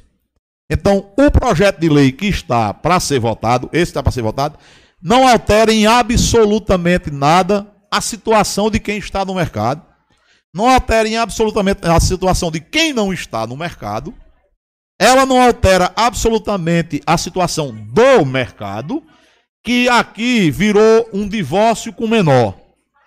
Esse projeto virou um divórcio com menor. A mulher discute o que é melhor para ela, o homem discute o que é melhor para ele, e o menor ninguém se lembra dele. O menor é o mercado. Ninguém discutiu o que é melhor para o mercado. Será que o mercado, o melhor para o mercado, seria uma reforma? Será que o melhor para o mercado seria uma revitalização? Será que o melhor para o mercado seria ele voltar às características que ele tinha antes de ser alterado? Será que o melhor mercado era alterar de vez o que já foi começado? Quer dizer, ninguém nunca. Eu ouvi umas 200 mil reclamações, umas 5 horas de, de programa de rádio, e ninguém nunca perguntou, ninguém nunca mencionou o que, que seria melhor para o mercado. Aí alguém vai dizer assim, não, mas o mercado é um prédio. O mercado é um prédio que é do povo de São Bento, do povo todo de São Bento. São Bento tem 40 mil habitantes. O censo vai ser concluído logo, logo aí, a gente vai ter esse número redondo. Será que não seria adequado a gente, quem está no palanque em 2022, que está em 2023 está no palanque desmantelado, porque o palanque para deputado terminou em 22 e o palanque para prefeito só é em 24. Então não era melhor a gente deixar esse palanque de lado e começar a sentar e discutir. Co é, colega Arthur, uma parte, mas não, quem publicou nas redes sociais que eu sou nem Vossa Excelência, não, não uso muito as redes sociais, não, mas a Vossa Excelência, o chefe do Poder Executivo do município, foi quem publicou em suas redes sociais que ia leiloar o mercado. Segundo me informaram pelas redes sociais, não é o Alex que está dizendo, não, foi ele mesmo que publicou nas suas redes sociais. Se não for verdade, mas que me comentaram isso, né? Passaram uma mensagem para mim aqui agora, que está no Instagram do prefeito. Eu não disse em nenhum momento que não foi publicado nas redes sociais. Eu, tô de, eu disse, eu, eu li, eu não disse, eu li o que está escrito aqui na lei. Está na lei aqui escrito. Está no Diário Oficial. Eu estou com a cópia do Diário não, Oficial. É porque Vossa Excelência fica pregando que é, com a oposição está fazendo um palanque político, aí a gente tem que dizer que quem está apostando um que vai leiloar é o prefeito, não é o vereador de oposição, não. não. Isso que está sendo feito no palanque político, porque eu não vi uma única fase de ninguém que combate essa questão explicar para o povo, em geral, e principalmente para quem está lá no mercado e vai ser atingido, o que é desafetação. Mas ninguém, a, o que se escuta e nós escutamos na tribuna aqui, vai botar todo mundo na rua amanhã, vai vender amanhã. Desafetação não é botar ninguém na rua nem é vender não. Eu não estou dizendo que a venda não vai acontecer ou que a desocupação vai acontecer. Eu estou dizendo aqui, desafetação Vamos manter, desafetação, vamos pessoal, vamos deixar o vereador falar. Não é autorização para vender, não é autorização para desocupar ninguém. Desafetação é uma coisa totalmente diferente. Então, você tem os foros e os lugares, os momentos para discutir tudo isso. Menos quando você está tratando de desafetação. É mais uma vez, é você querer trazer para o mesmo pacote, tentando ter algum lucro político, uma discussão que não é real. A discussão é, do destino do mercado tem que ser feita no momento que for dar destino do mercado. Desafetação não tá, não, desafetação não é senha para tirar ninguém do mercado, nem é senha para vender terreno, não. Para fazer o que a lei original diz hoje, o que está aqui na lei, o que está na lei aqui colocado hoje, se a gente pegar esse projeto de lei que quer alterar, que quer autorizar essa desafetação, jogar ele no mato e deixar a, a lei do jeito que ela está aqui hoje, que ninguém apareceu para discutir. Vossa Excelência vai fazer justiça a mim que eu fui acusado na sessão passada de ter passado dois meses engavetando esse projeto. Eu não engavetei esse projeto. Quando esse projeto chegou aqui e eu estava como presidente, o que é que eu fiz? A comissão convocou a audiência pública, não veio quase ninguém. Eu fui, tirei. Ei, pessoal, vamos manter ordem, pessoal. Vamos, manter, vamos deixar os vereadores falar, explicar. Vamos deixar o vereador falar. Vamos manter ordem. Eu tirei o projeto de lei, eu tirei o projeto de lei da pauta de votação e foi feita uma audiência pública aqui no plenário. Não foi por debaixo do pano, como a moça disse, porque Damilson avisou no programa dele e convidou uma semana inteira. É verdade ou não é verdade que foi feito isso? Convidou uma semana inteira. Ninguém aqui no plenário é capaz de dizer que não é verdade. Convidou uma semana inteira no programa dele para uma audiência pública. Nós tivemos aqui, vocês lembram bem, e tem ata das audiências públicas, teve três lojistas aqui, três. Nesse universo que mencionaram hoje de 379 pessoas diretamente é, interessadas, teve três pessoas que veio para esse projeto. Então, na hora da aprovação do projeto, todas essas questões que estão sendo colocadas hoje, eu concordo plenamente devia ser discutido. Como é que vai ser a, a, o realocamento das pessoas que lá estão? Vai realocar quem estiver com quantos anos? A partir de quantos anos você vai ter direito? Como é que vai ser feita essa, essa localização desse pessoal? Tudo isso tinha que ser discutido lá. Não apareceu ninguém para discutir. Aí agora, numa desafetação, quer discutir tudo que não tem a ver com desafetação. Então a gente tem que apresentar outro projeto em que trata dessas questões todinhas que estão sendo tratadas para a gente discutir com as pessoas. Agora, na desafetação do projeto, e falando todo mundo de uma vez não vai ajudar a resolver o problema, na desafetação do problema nós não temos, e quem disser diferente está dizendo o que não é verdade, nós não temos como discutir, e principalmente que é discutir não, discutir não adianta se nós não pudermos dar a solução. Como é que nesse projeto de desafetação nós vamos resolver a situação da realocação dessas pessoas? Tem uma maneira? Alguém conhece uma maneira de, em desafetação, a gente realocar? Não tem como realocar. Como é que na discussão de desafetação, na discussão de desafetação, quanto mais alto falar, mais baixo eu falo. Aí não vai resolver nada, porque na gritaria, na, no problema, nós não vamos resolver. Na desafetação, nós não vamos ter como garantir, nós não vamos ter como garantir que o novo mercado vai ser feito e vai contemplar as pessoas. Não é na desafetação que vai ser resolvido isso. Na desafetação, nós não vamos garantir que as pessoas vão ter preservado os direitos. Eu ouvi hoje no rádio que teve gente que investiu 60 mil num box lá no mercado. Alguma solução vai ter que ser dada para essa pessoa. Não vai poder simplesmente pegar alguém que deu 60 mil, gastou do seu dinheiro suado 60 mil e dizer que ele vai ter que ir embora. Vai ter que resolver a situação dele. Como é que nós vamos resolver a situação dele? Eu não sei. A gente tem que sentar com calma, sem tumulto, sem para poder resolver. Agora, desafetação desafetação não resolve isso. E dizer diferente é maldade com as pessoas. Está criando no imaginário das pessoas uma realidade que não existe. Com desafetação ou sem desafetação, com projeto de lei ou sem projeto de lei, a situação está posta. Como é que resolve? É todo mundo falando ao mesmo tempo?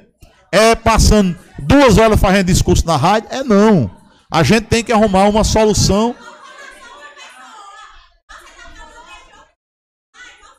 Ei, vamos, manter a calma. Vamos. Va, va, deixa os vereadores falar. Deixa os vereadores falar que está em discussão. Vamos manter a calma. E deixa os vereadores prosseguir com a sessão. Presidente, o. Vamos. Eu, eu peço gentileza a todos vocês para deixar os vereadores terminar. Presidente, a hora. É, queria que Vossa Excelência também fizesse a observância do tempo, porque o vereador já, já esgotou o tempo de, de discussão do projeto.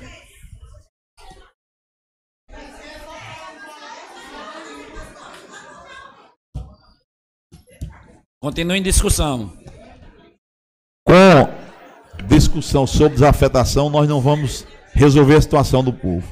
E se não houver uma discussão adequada, de espírito desarmado, no foro competente, nós não vamos resolver a situação de ninguém lá. Então, eu, pelo que o vereador é, colocou ali, eu peço é, até desculpa aos colegas se excedi o tempo.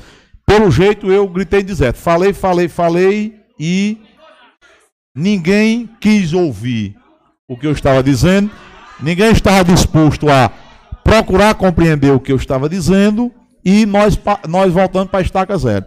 Mas eu vou dizer só a última vez: desafetação não é autorização para tirar ninguém de onde está, não. Então, quem disser o contrário é está dizendo algo que não corresponde à realidade. E não autorização de desafetação. E é, é, tem um outro detalhe também que não é, nunca foi dito. A própria lei já autoriza a desafetação. A única coisa que está sendo é, discutido para ser aprovado é o meio que vai ser promovida a desafetação.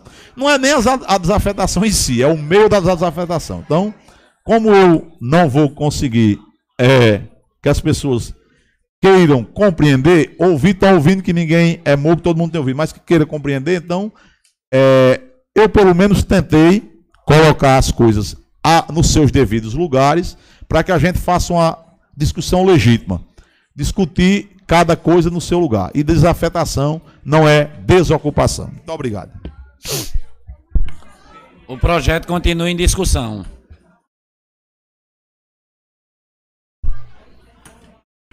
Senhor presidente, de início eu queria, em resposta à fala do nobre vereador Fabrício, que indagou porque só agora o prefeito Dr. Jardes apresentou o novo projeto do mercado. E a resposta é muito simples. Porque para a construção de uma obra gigantesca como é a do novo mercado, primeiro tem que sinalizar de onde vem o recurso.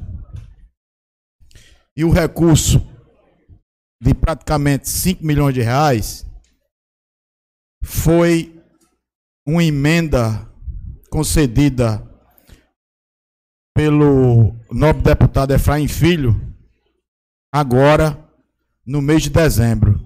Então, em resposta ao vereador Fabrício, estou passando esta informação a Vossa Excelência e a todos que aqui se encontram. Mas, entrando no mérito ainda da discussão, é importante chamar a atenção de São Bento, aos homens e às mulheres de bem da nossa cidade, para fazer uma reflexão do que está acontecendo em São Bento. Será que está havendo inversão de valores em São Bento? Quando eu falo de inversão de valores, é porque o prefeito está sendo criticado porque quer fazer o bem e fazer o certo. Eu peço que respeite mais uma vez o pronunciamento de cada vereador para que a gente consiga levar a sessão adiante. É preciso refletir e ponderar para que São Bento não seja injusto e faça pré-julgamento antecipado. Quando o prefeito Jacques resolveu de vez o problema do mercado das redes, da Feira da Pedra, foi muito criticado, quem não lembra? E o que vemos hoje é uma satisfação dos lojistas, dos visitantes, dos comerciantes, que pela boa ação e coragem do prefeito em resolver um problema de décadas. Da mesma forma, aconteceu com o transporte universitário, que antes cobrava mensalidade dos estudantes e que o prefeito teve a ideia de enviar um projeto para esta casa para torná-lo gratuito. Naquela oportunidade, fizeram um alvoroço um terrorismo de mal informações. E o que vemos hoje é a palavra do prefeito sendo cumprida mais uma vez, com o transporte gratuito para toda a classe dos universitários. Não foi diferente também, a história não me deixa mentir, com a escola Maria Dulce. Quando o prefeito, com laudos técnicos em mãos, Presidente, por gentileza. Pessoal, por gentileza, Então, mais uma vez. tumultuando a vamos- sessão. Vamos deixar Desse os jeito fica vereadores. impossível da gente se pronunciar. Vamos deixar os vereadores é, discutir o O projeto. prefeito, com laudos técnicos em mãos, naquela oportunidade resolveu demolir a escola e foi muito criticado por isso. E hoje a escola Maria Dulce é um exemplo para, para nosso estado. Então é necessário voltar um pouco no tempo para comprovar o que estou dizendo. Em que o gestor não tem a intenção de prejudicar ninguém. Muito pelo contrário pois tem uma visão futurista, arrojada e está construindo, construindo uma nova São Bento melhor para todos. Eu continuo acreditando plenamente no prefeito, na sua ótima gestão que o mesmo vem fazendo. Muito obrigado pela oportunidade. O projeto continua em discussão. Pessoal, mais uma vez, vamos manter a ordem na casa. O projeto está em discussão. Se vocês, se vocês atrapalhar o projeto, não, não pode. É lei da casa. Não pode. Está no regimento. Não pode. Não pode. Não pode. Se, não, não adianta tumultuar. Não pode. É, o, o projeto está em discussão. Vamos manter ordem na casa, por gentileza. Desse jeito que vocês estão fazendo, não vai ter capacidade de continuar a sessão. É, vocês tumultuando toda hora a sessão. É, o projeto está em discussão.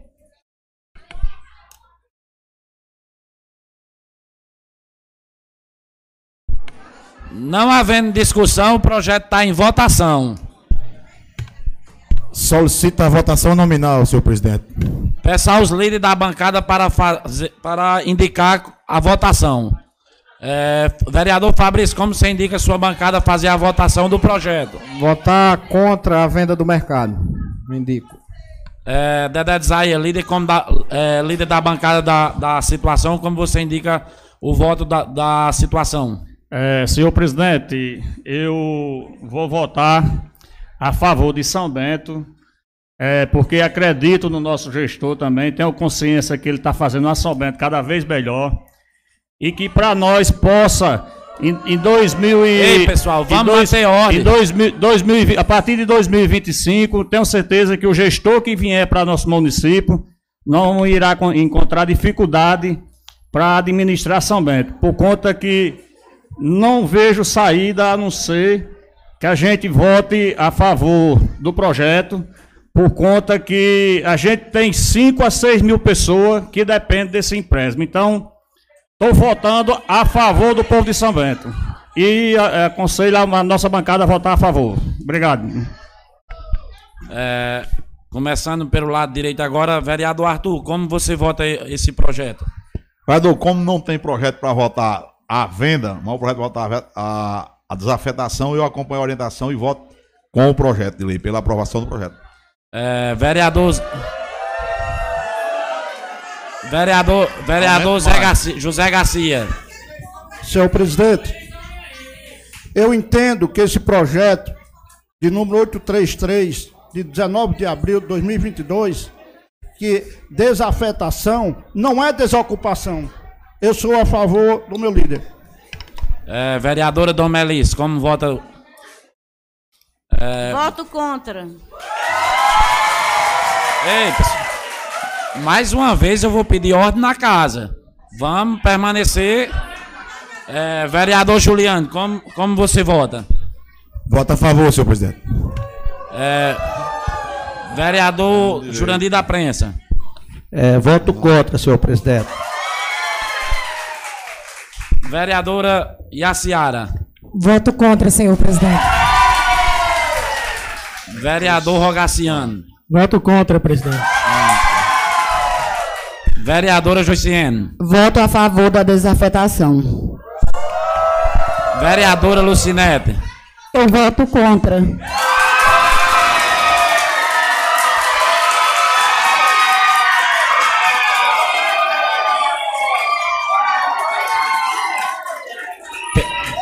Pessoal, pessoal, vamos, vamos manter, vamos manter calma, vamos, é, vamos manter ordem na casa. é, o projeto foi desaprovado. Rejeitado.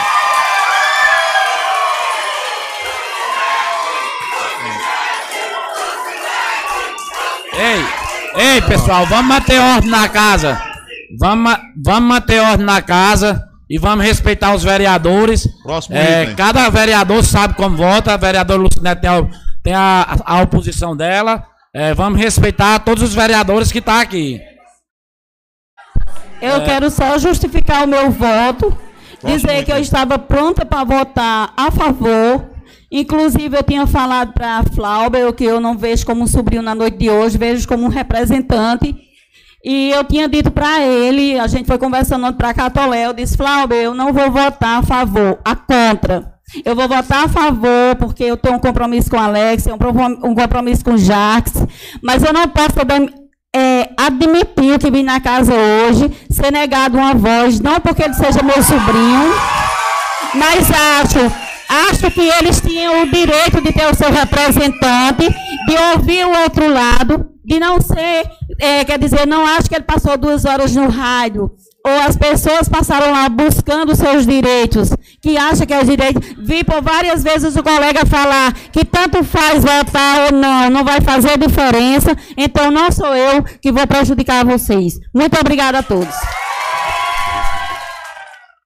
Quero, é, quero parabenizar a vereadora Lucinete e de, de antemão me solidarizar pelo algumas críticas que vossa, vossa excelência irá receber após é que tá fazer o justo, fazer o justo mesmo, o correto e votar com sua consciência. A gente é, não é da forma que o presidente, Presidente, quer conduzir a essa sessão, casa. Continua a sessão. que É, é, o- vai o aprovar tema- o projeto e vai empurrar de goela já- abaixo. Já passou, vamos.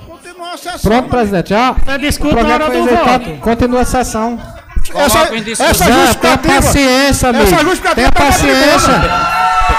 Tenha paciência. Tenha Ei, paciência. pessoal, vamos manter Olha, ordem, vamos manter ordem na casa. Essa, essa justificativa dá na, na, hora, na, na hora da Na hora-. Vossa Excelência vem justificando na hora do voto também não pode eu não. acredito que Ainda. o tema livre No não tema- começou ainda, não. O tema livre Pessoal, não começou vamos ainda. manter ordem. É, no tema livre, cada casa justifica como votou, como quer. Exatamente, no como tema fez. livre justifica. O voto foi aberto, não precisa Vamos. não. É, Calma, Cordão. co- co- colocar em discussão o parecer. Não vai ter como continuar a sessão desse jeito. Não vai ter como continuar a sessão desse jeito.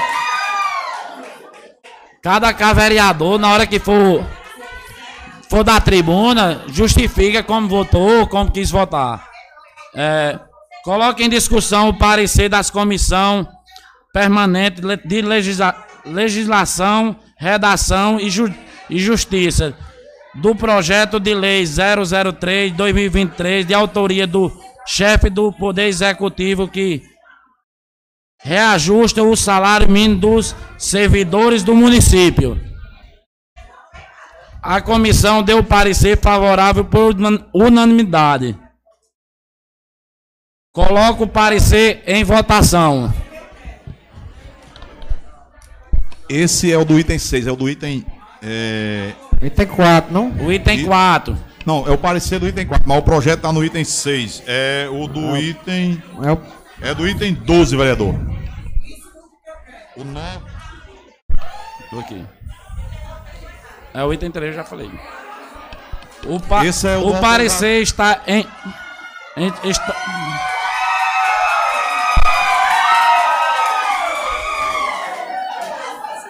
Esse é do reajuste, vereadora. Esse é o 3, que é do reajuste. do reajuste do, do servidor municipal. município. Esse é o do município, reajuste dos municípios.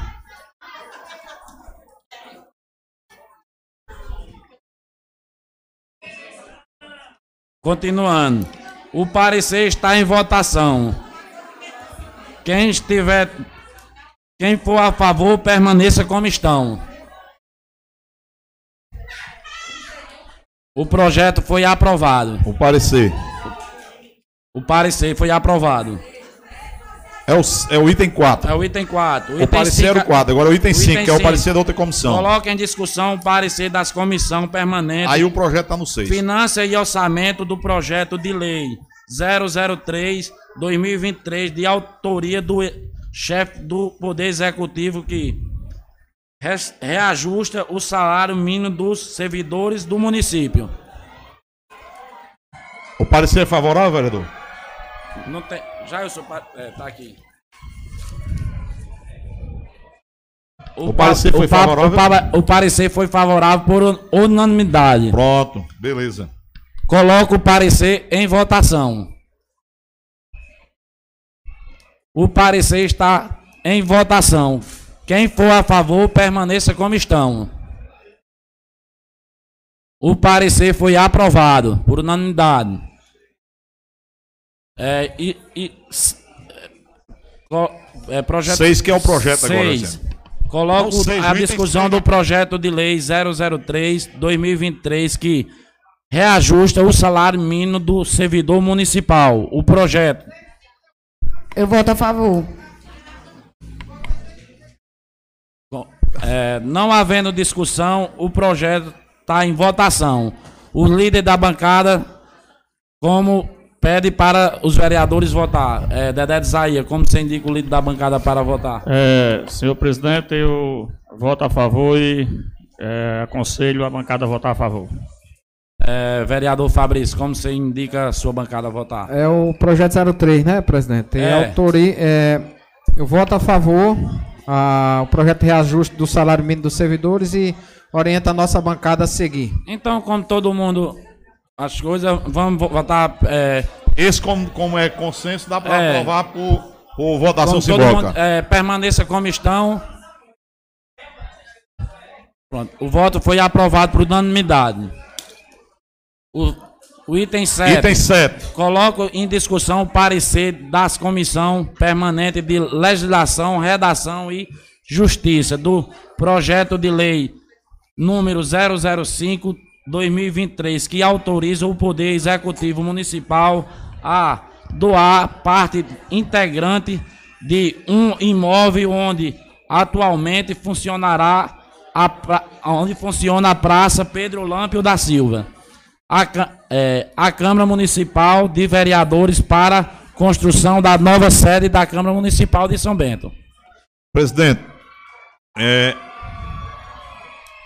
Aí, é, o parecer da comissão foi aprovado por unanimidade. o parecer da comissão é por unanimidade.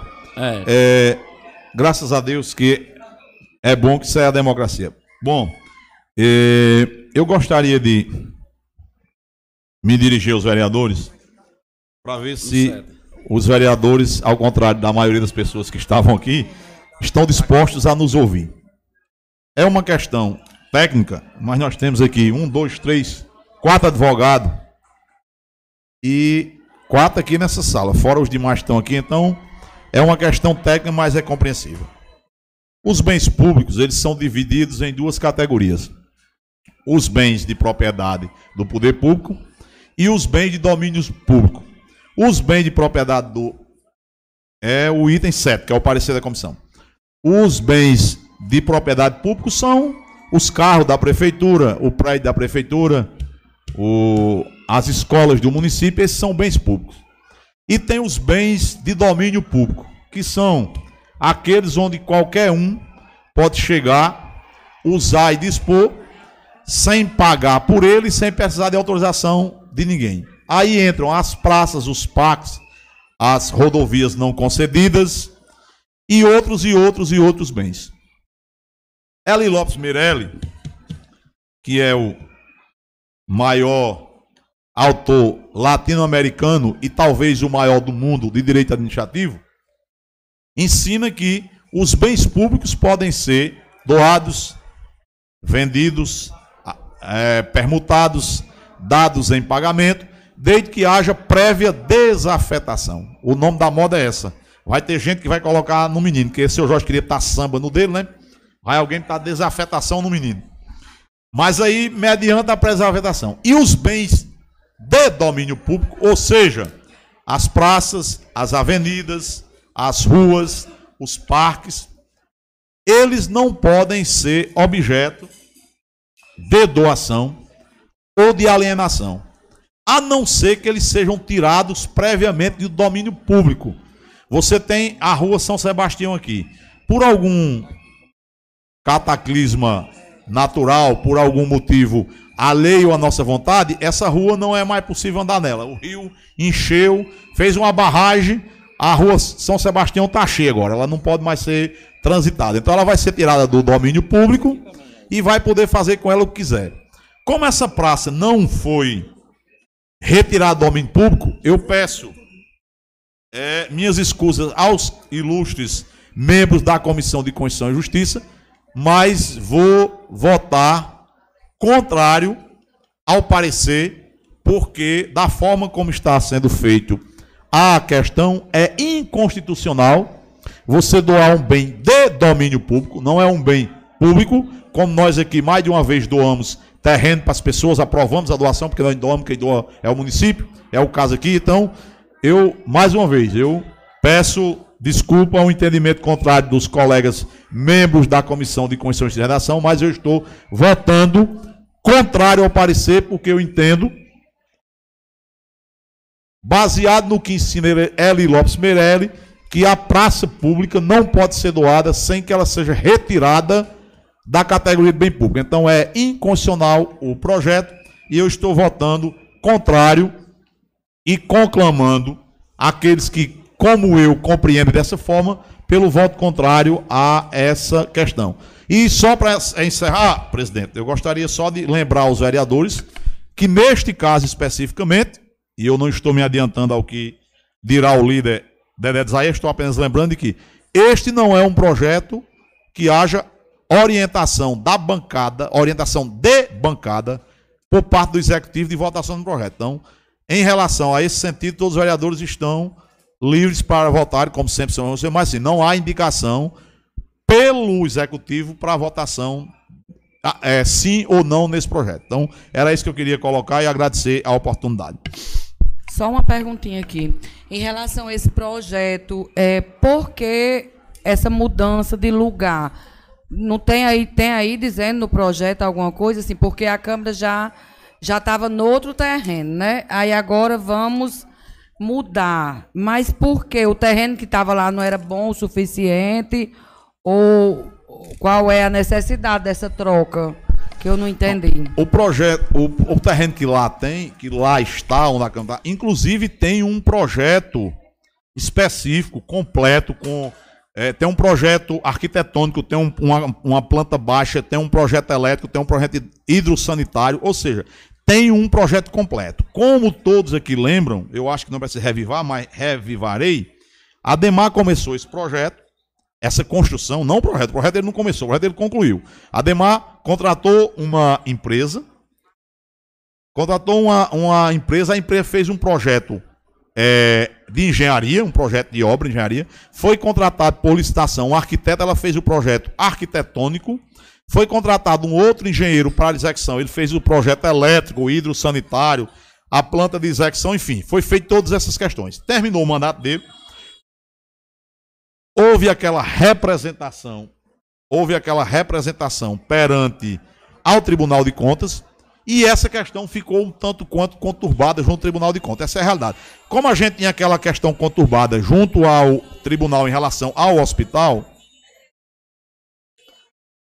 que bom que o Brasil é um país democrático. Todo mundo pode protestar e comemorar.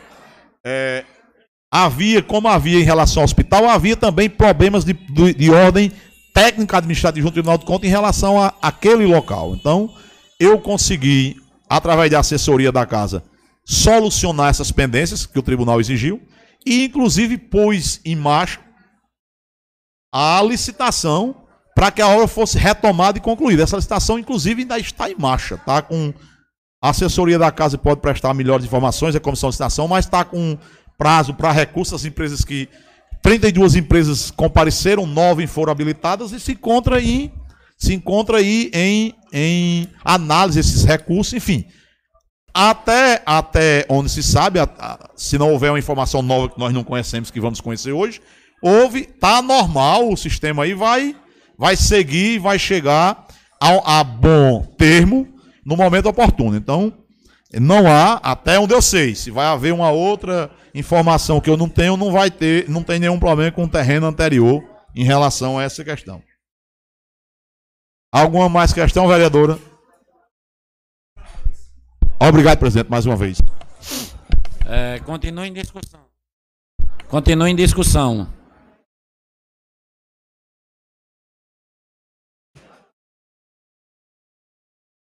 Não havendo discussão, coloco o projeto em votação. No caso, presidente, o parecer. é? Projeto Presidente. Tá É, no o parecer, parecer ainda, da- é, o parecer. O item 7, O item né? 7. Coloco em votação. Vai, vai fazer nominal ou, ou simbólico? Quem sabe é vocês. É melhor fazer nominal, porque pelo jeito vai ter, vai vai ter ter divergência, divergência. né? Pelo menos eu abri a divergência, né? Beleza. Dedé Zaia, como você indica a, sua- a bancada da situação a votar? Passa aqui. É, eu vou votar a favor, senhor presidente, e aconselho a votar a favor. É, vereador Fabrício, como você indica a sua bancada a votar? Eu vou votar contra, presidente.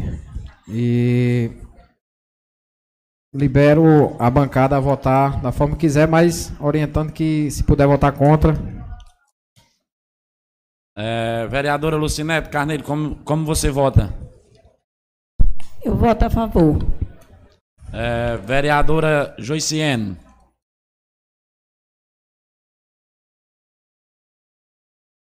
Eu vou votar contra. Porque eu não sei direito o que é, ninguém explicou direito.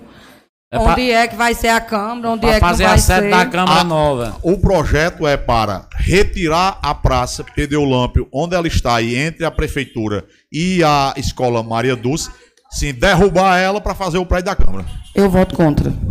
É, vereador Rogaciano. É, presidente, a gente não pode ser divergente no entendimento, porque acabamos de, de votar a favor do mercado justamente para manter o patrimônio público intacto. E ali uma praça que já se consolidou, a praça do- dos colégios, praça de prefeitura, praça Pedro Lampo, eu acredito que é, é até um é, divergente para mim, porque eu sou totalmente a favor de um prédio próprio da Câmara Municipal, mas infelizmente aquela localidade, por ser a praça pública, ser um espaço dos estudantes, eu vou votar contra o, o- projeto, presidente. É, vereador Iaciara. Eu voto contra, presidente. Vereador Jurandir da Prensa. É, eu voto contra também, senhor presidente. Vereador Juliano Lúcio. Eu acompanho o líder da minha bancada. Vereadora Dom Melissa. Eu voto contra. É, vereador Zé Garcia. Acompanha o líder da minha bancada. Vereador Arthur Araújo. Eu voto contra o presidente. É, pro- é, requerimento é, reprovado. Aí. Foi pro... Não, parecer. No caso, presidente, Coloque. pela ordem, é rejeitado o parecer da Comissão de Constituição e Justiça, está prejudicado os demais pareceres e o projeto. Esse aqui é...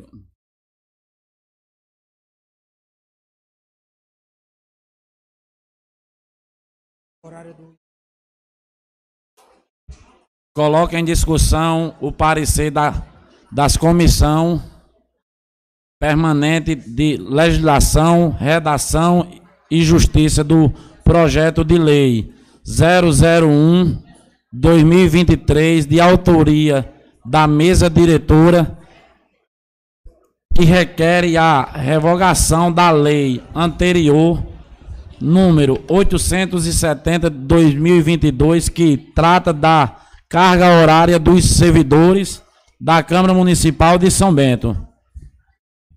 É, está em discussão. O parecer da comissão foi favorável, presidente? O parecer das comissão foi favorável por unanimidade. Pronto.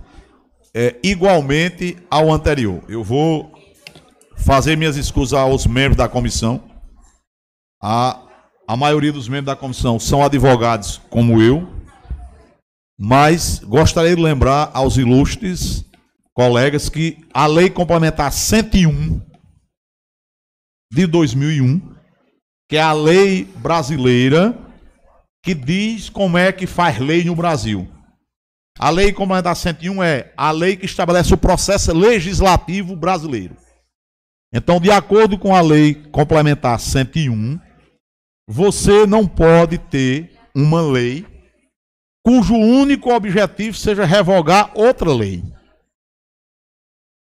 Então, como a lei, o projeto de lei número 5, perdão, o projeto de lei número 1 tem como único artigo, único objetivo, única, única, é, única redação, revogar outra lei, ele é inconstitucional. O que pode ser apresentado pela mesa diretora, na hora que ela quiser, é um direito dela, apresentar um outro projeto de lei, dando outra regulamentação ao funcionamento da Câmara e revoga essa. Diga que o funcionamento da Câmara vai ser segunda e quarta, diga que vai ser de manhã, de sete da manhã às nove da manhã, não interessa. Isso aí fica a cargo da mesa diretora. A mesa diretora é soberana para apresentar o projeto da maneira que ela entender. Então ela apresenta um projeto novo e revoga a lei anterior. Mas uma lei, você não pode fazer uma lei que a única coisa que ela faz seja revogar a lei anterior. E isso é por quê? Porque Arthur está dizendo não. É porque a lei complementar 101, que é uma lei complementar federal, que é a lei que trata do processo legislativo brasileiro. Ela, o que é que essa lei, o que é que essa lei faz? Ela ensina como fazer lei. É uma lei voltada a ensinar. Você faz lei assim, você faz decreto assim, você faz decreto legislativo assim, você faz resolução assim, você faz portaria assim. Ela é uma lei extensa, bem explicativa, diz que a lei é organizada por artigo, parágrafo, inciso, alíneas, números.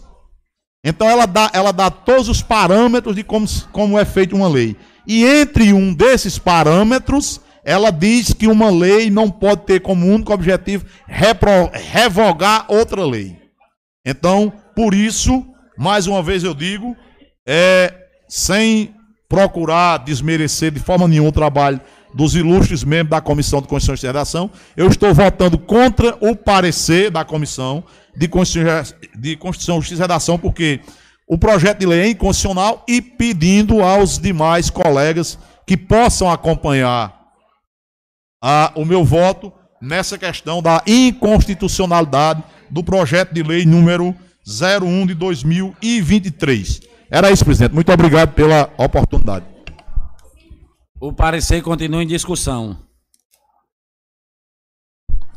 Presidente, é, essa questão levantada pelo vereador Arthur, que é advogado também, conhecedor das leis, e eu conversava no, no dia da reunião da comissão é, a respeito desse projeto e como eu sou da comissão de finanças e o, é, o projeto está sendo questionado quanto à sua legalidade, quanto à sua constitucionalidade.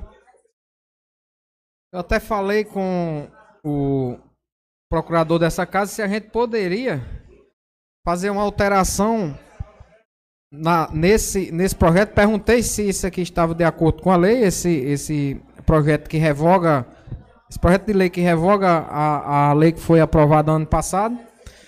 E eu queria pedir a Vossa Excelência para que a gente resolvesse essa situação, como eu tinha falado para procurador desta casa, se poderia, se fosse possível, comentava até com o vereador Juliano, a gente apresentar um novo projeto, alterando aquele e fixando os horários que pode ser, como eu falei a, a, a doutor Jails, de 7 a 1 para que possa resolver esse problema, já que o vereador levantou a questão de inconstitucionalidade do projeto. Se fosse possível, a gente eu apresentar, vou apresentar o projeto colocando o período de funcionamento da casa de 7 a 1. Se for possível, se Vossa Excelência, que é, é não sei se, a autoria da mesa, né, os membros da mesa se, se concordarem. Mas, mas justi, justicamente, vereador, é o que a gente quer, isso aí. Não, se, cê, se Vossa quer... Excelência quiser, só baixa a portaria é, determinando esse horário. Mas tem que ter quiser, lei. Se o senhor quiser pedir né? vista, vista para apresentar. Não, eu falei aqui na, na reunião das comissões justamente sobre isso. Se for possível, para que a gente chegue a um consenso, tá já que o projeto é de autoria de Vossa Excelência, através da mesa diretora, se não, é, Vossa Excelência é, coloca o projeto ou coloca o parecer.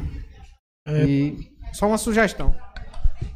Presidente, é, como eu não faço mais parte da Comissão de Constituição, Justiça e Redação, e foi levantada essas controvérsias jurídicas pelo vereador Arthur, vereador Fabrício, é, se possível, eu solicitaria que retirasse de pauta e encaminhasse a um parecer da Procuradoria da Casa para ver essa, essa questão jurídica e a partir daí voltar à pauta. Mas aí fica a critério de Vossa Excelência. É, até, até porque, é, presidente, se a gente pode correr o risco de, de aprovar uma, um projeto que seja inconstitucional. Mas, mas, mas na lei não trata, Dedé. Aqui tá só revogando aquela outra.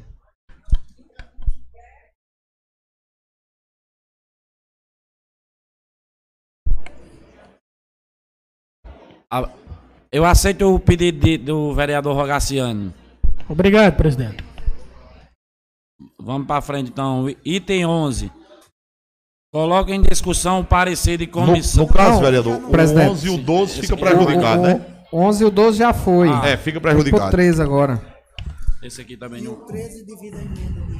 Devido à emenda apresentada Arthur. Devido à emenda apresentada do vereador Arthur, ficou para a próxima semana. Vai passar para as comissão.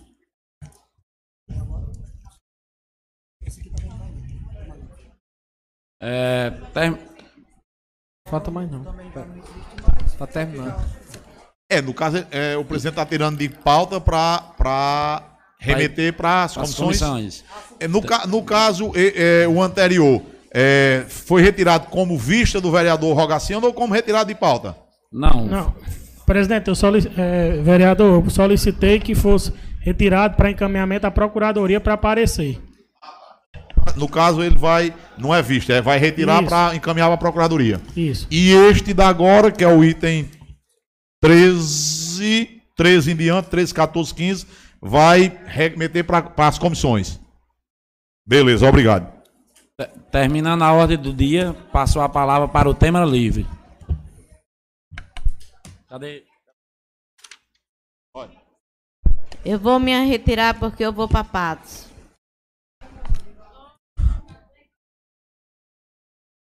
Boa viagem, vereadora. Recuperação a ele, se Deus quiser. Plena recuperação.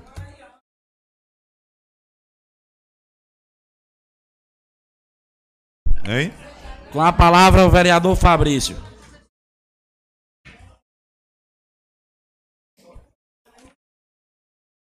É.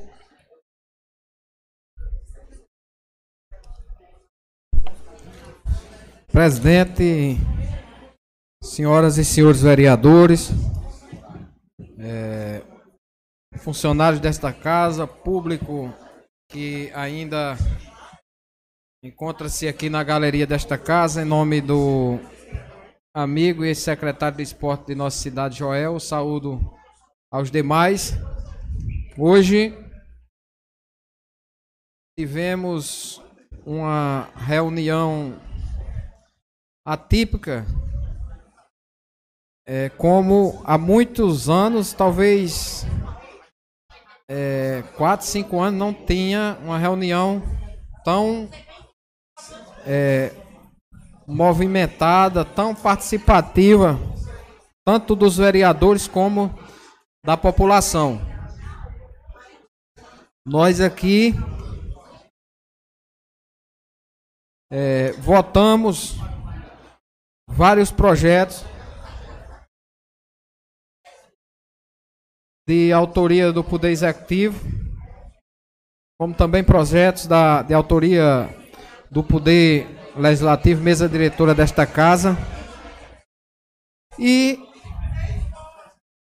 como todos, como todos puderam ver, esta casa foi protagonista dos debates, como sempre deve ser. Aqui o clima, meus amigos, ficou acalorado porque aqui cada um defende seu ponto de vista e o seu lado, o lado que você acredita. Então, teve discursos acolorados aqui, mas nada que passe do normal e nem que passe do debate ideológico e do ponto de vista de cada um. Eu quero justificar o meu voto contrário. Já fiz na, na hora da votação ao projeto de desafetação do mercado público.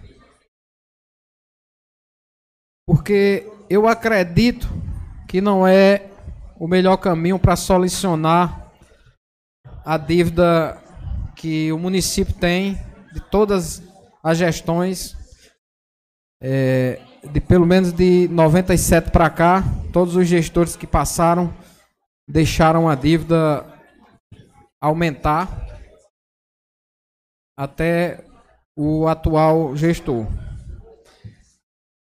E o principal ponto que eu enxerguei para que não votasse esse projeto a favor foi justamente o apelo popular.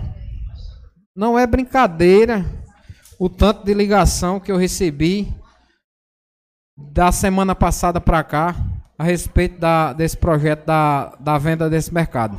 Eu recebi, no mínimo, para não é, ser.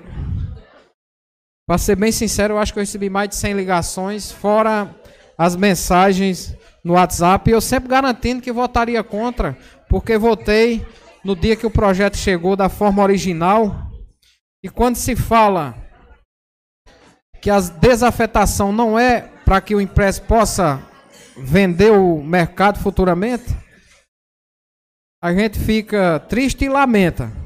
Porque nós aqui mesmo nesta casa votamos um projeto dando o passando o terreno onde hoje é, é, é, é construído o empréstimo, onde hoje funciona o empréstimo, nós votamos nesta casa a favor porque também foi para abater dívida e não precisou de fazer a desafetação. Então, por que precisaria fazer do projeto do mercado?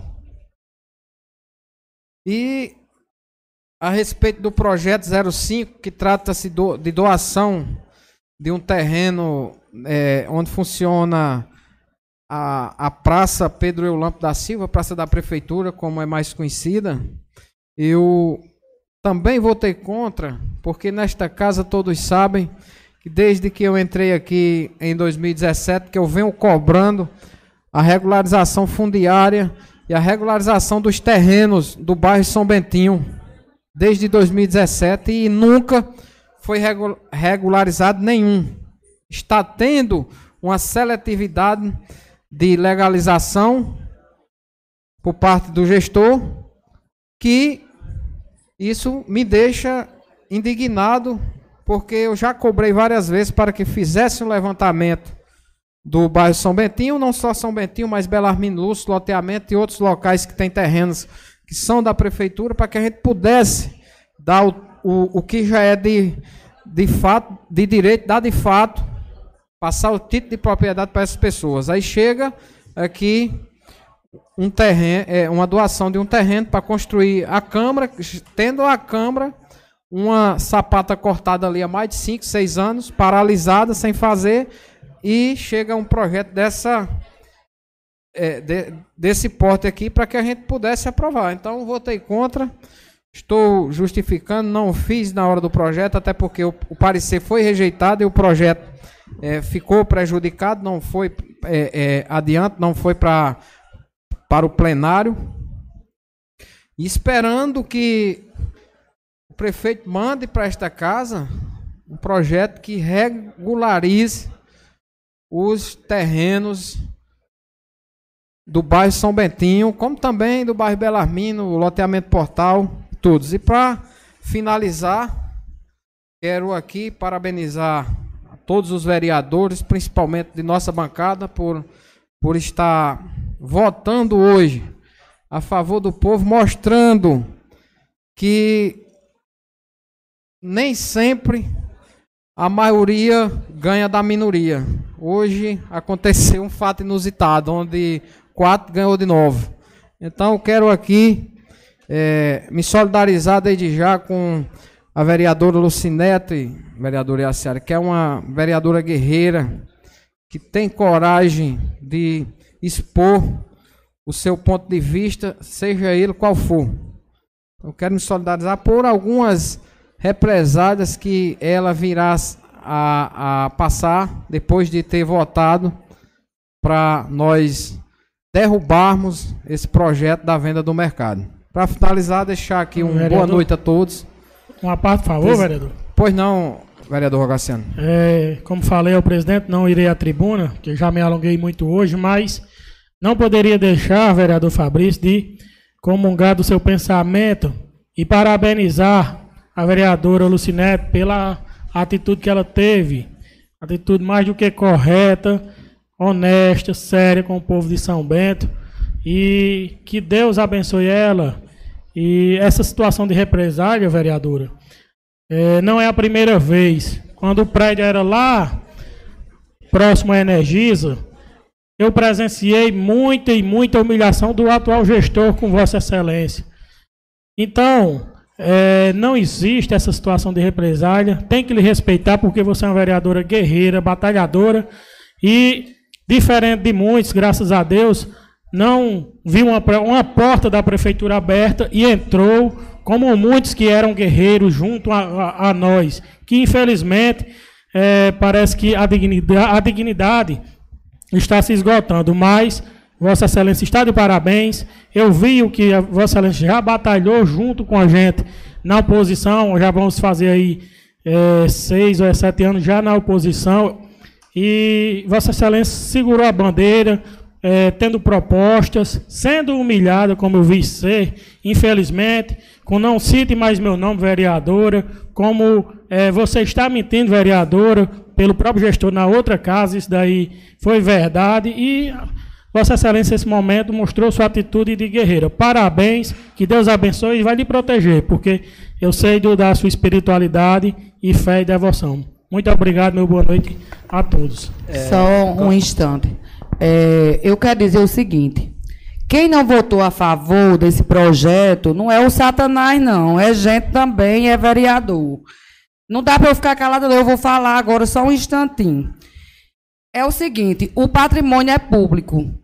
As pessoas estão lá é, usando há muitos anos. A gente não sabe quem é que está pagando aluguel ou quem é o dono.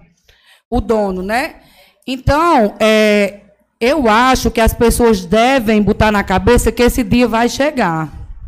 Não foi hoje, né? Graças a Deus para eles. Eu não estou triste por isso. O projeto não era meu.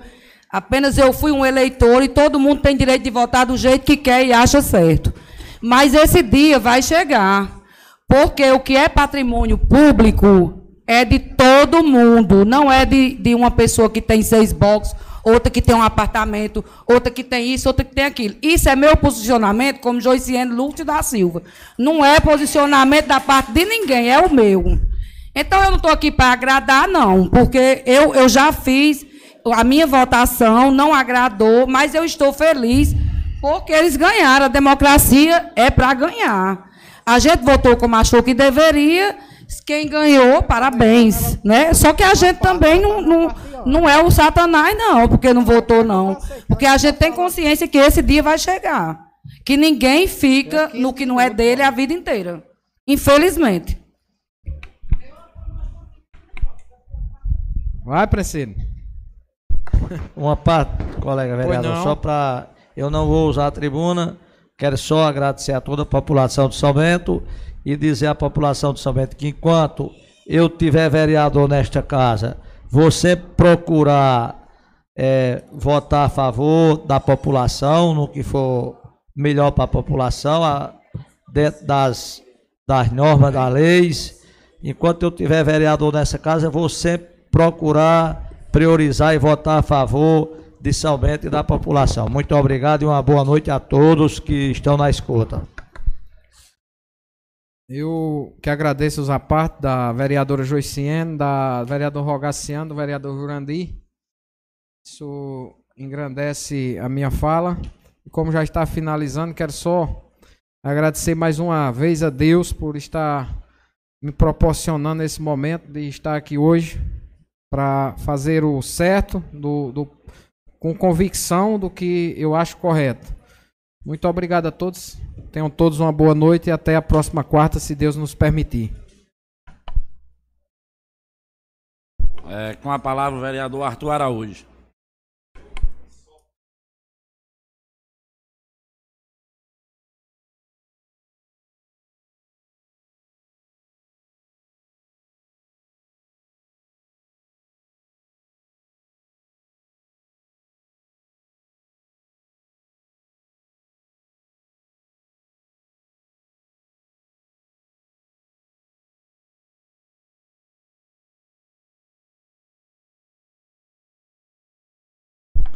Senhor presidente, senhoras e senhores vereadores, minhas senhoras e meus senhores que aqui ainda nos acompanham, nos ouvem e nos prestigiam, presencialmente a todos os ilustres colegas vereadores e aos colegas advogados que hoje estavam aqui na casa. É sempre bom tê-los aqui.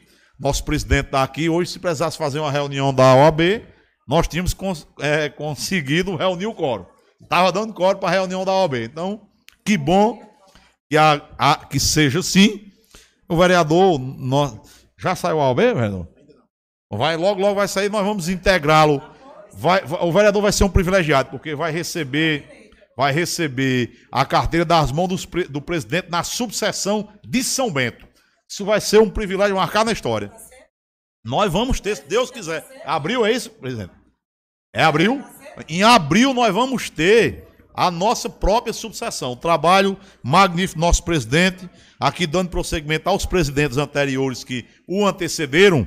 Nosso decano, doutor Chiquinho, começou lá atrás essa luta e nós vamos, se Deus quiser, realizar agora em abril esse sonho. E o vereador Juliano vai ser um privilegiado, vai receber carteira da OAB na sua própria cidade, na sua própria subseção, a subseção na sua cidade, o que é um privilégio que nós, infelizmente, não tivemos, porque não tinha, há 20 anos atrás, 22 anos no meu caso, uma subseção aqui em São Bento. Mas, passando para a nossa sessão, dizer à vereadora Lucinete que ela fez absolutamente certo. Se ela votou de acordo com o que mandou sua consciência, é um direito dela é, aquele tumulto lá, pós-voto de justificativa, dentro da ordem do dia, não é o local adequado para que se apresente justificativa, mesmo porque eu entendo que a vereadora não tinha que dar justificativa nenhuma. O voto é dela, ela vota democraticamente como acha que deve, e todos nós temos que respeitar.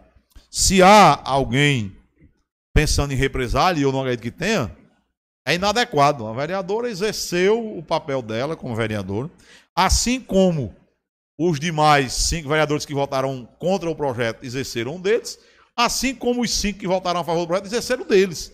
É isso que nós temos que encampar. A população tem seus pleitos, tem suas preferências partidárias, tem suas preferências ideológicas.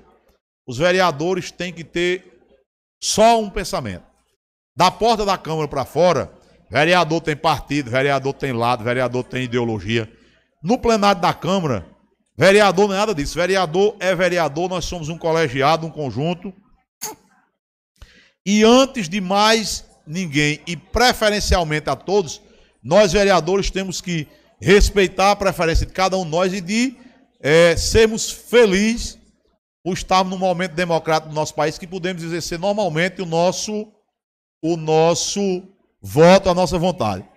E cada um vota com sua consciência, sabe o que está fazendo. Uma das regras para você ser candidato, não é nem para ser vereador, é você ser maior e capaz. Não é assim?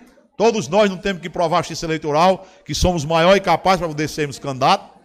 Então, cada um exerce seu mandato com liberdade, com autonomia, de forma absolutamente é, independente, e cada um é, enfrenta as consequências posteriores é, daquilo que votou para o bem e para o mal. A população, como disse a vereadora Joiciene, e ela tem 100% de razão no que disse, absolutamente. Infelizmente, isso não é um problema de São Bento. Isso é um problema nosso, é um problema do nosso colonialismo, do nosso patrimonialismo do brasileiro. O brasileiro tem a mania de achar que o bem que é público, ele é um bem de ninguém. Pelo contrário, o bem público é um bem de todo mundo. Então o cidadão está lá no mercado e ele entende que o mercado é dele. Não era de ninguém, ele chegou lá e pegou. Pelo contrário, é um bem de todo mundo. Existe um problema, não adianta nós fazermos aqui o papel de avestruz, enfiar a cabeça no chão, todo mundo, quem votou a favor e quem votou contra, enfiar a cabeça no chão e achar que o problema vai passar. Não, não vai passar. O problema existe. O mercado público está lá, uma parte desse mercado público foi apropriada, está sendo utilizada pelas pessoas, e uma outra parte do mercado público está abandonada. A palavra é essa. Eu ontem tive o cuidado, mamãe me ensinou e mamãe é pouco estudada, mas é muito inteligente, muito sabida. Quem me acha sabida, eu puxei mamãe. Mas disse, meu filho, a gente tem que ver de perto para contar de certo. Fui lá, ontem eu ia para o Pilatos, eu digo, vou passar aqui no mercado para ver como é o negócio. Por fora, a lateral direita e a lateral esquerda é a coisa mais linda do mundo. Agora tu dá uma entradinha ali pela Sé Silveira e dá uma entradinha no mercado para tu ver o miolo. Faça de conta, mal comparando, não estou menosprezando ninguém, mas faça, de conta um cara com uma mulher bonita, de 25 anos ou 30, com câncer e metástase. Por fora a capa linda. Quando o médico abre, tá desgraceiro. O mercado tá assim. É uma mulher bonita com, com câncer e metástase. Por fora é uma lindeza. Quando você entra, e eu convido os vereadores a fazerem essa olhadinha, cinco minutos, como eu fiz ontem. Parei o carro ali na Sé Silveira, da padaria de Serrão para frente uma coisinha entrei ali por aquela porta. É uma calamidade. É uma calamidade. Aí a solução é botar no chão. Eu nunca disse isso em canto nenhum.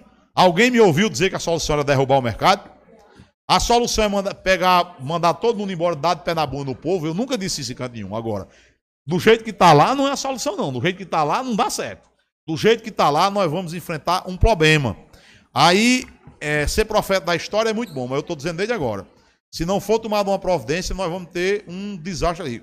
A parte de dentro, ele, não sei se é amanhã, daqui um ano, daqui a dez, ela vai cair. Se não for feita uma reforma grande, completa, ou se não for feita alguma, tomada alguma providência, por fora está muito bonito, mas o miolo não se sustenta. Ele não aguenta um inverno grande, não. Então, é um problema que nós temos que resolver. Como é que vai ser resolvido? Não sei. Eu sei que a partir desse tumulto que nós viemos aqui hoje, nós não vamos resolver problema de, de ninguém. Porque você não resolve o problema do, do, centro do mercado, você também não está resolvendo o problema do lojista. Porque se cair aquele telhado, quem está lá vai ser prejudicado, não é assim? Então nós temos que sentar com calma, todo mundo com o espírito desarmado, com o ânimo mais, menos exaltado, para que a gente possa dar uma solução definitiva àquela questão. E como disse o vereador Juliano, talvez a solução definitiva seja um mercado novo. Mercado novo, grande, organizado, para que todo mundo possa ter, todo mundo que trabalha. Como colocou o vereador Joicino, o cabo que tem não sei quantos boxes, não mora nem aqui em São Bento, e vive ganhando aluguel, mas você já, sinceramente, já passou a votação. Não vai mais mudar o projeto, não. Vamos fazer um minuto de reflexão, como a gente faz na, na missa. É lógico, um bem público está gerando renda para um cara que nem de São Bento não é, Está com xenofobia, está contra o povo, não. Não estou dizendo que assim, a, a, justificativa não é que gera renda para o povo de São Bento, há o cara que não mora nem aqui, mora na capital do estado. Aí ele explora um bem público, que é o mercado, cobrando aluguéis de pessoas que são de São Bento, de pais e mães de família que estão lá, alugados, trabalhando para poder ganhar o de sustentar a família. Isso é um negócio correto? Está adequado? A gente tem que refletir isso. Não é que quem faça a reflexão, eu não estou convidando a fazer reflexão para dizer, não, então a solução é a gente derrubar o mercado. Eu nunca disse isso. Derrubar não, é, não se resolve. Não, vamos tirar todo mundo de lá. Vai resolver, porque como eu disse, tem gente lá que está há 37 anos. Tira o sustento da família de lá. 37 anos. Você não pode simplesmente pegar esse cara pela orelha como você faz com o menino ruim e bota ele para dentro do quarto. Não pode tirar ele de lá. Agora, a gente permitir que as pessoas explorem o bem público para benefício próprio, eu acho que não é adequado, não. Então, a votação já passou. O placar não muda mais, isso é como um jogo terminado. A gente pode reclamar do juiz que não deu pênalti, mas não interessa. Ele não deu pênalti, o jogo não vai voltar mais, não vai mais ser mudado o resultado. Bola para frente. Vamos procurar o jeito de resolver, porque o problema existe e a gente não pode negar. e a solução tem que passar pela Câmara Municipal de São Bento. Então, eram essas questões que eu tinha para colocar. Repetir mais uma vez.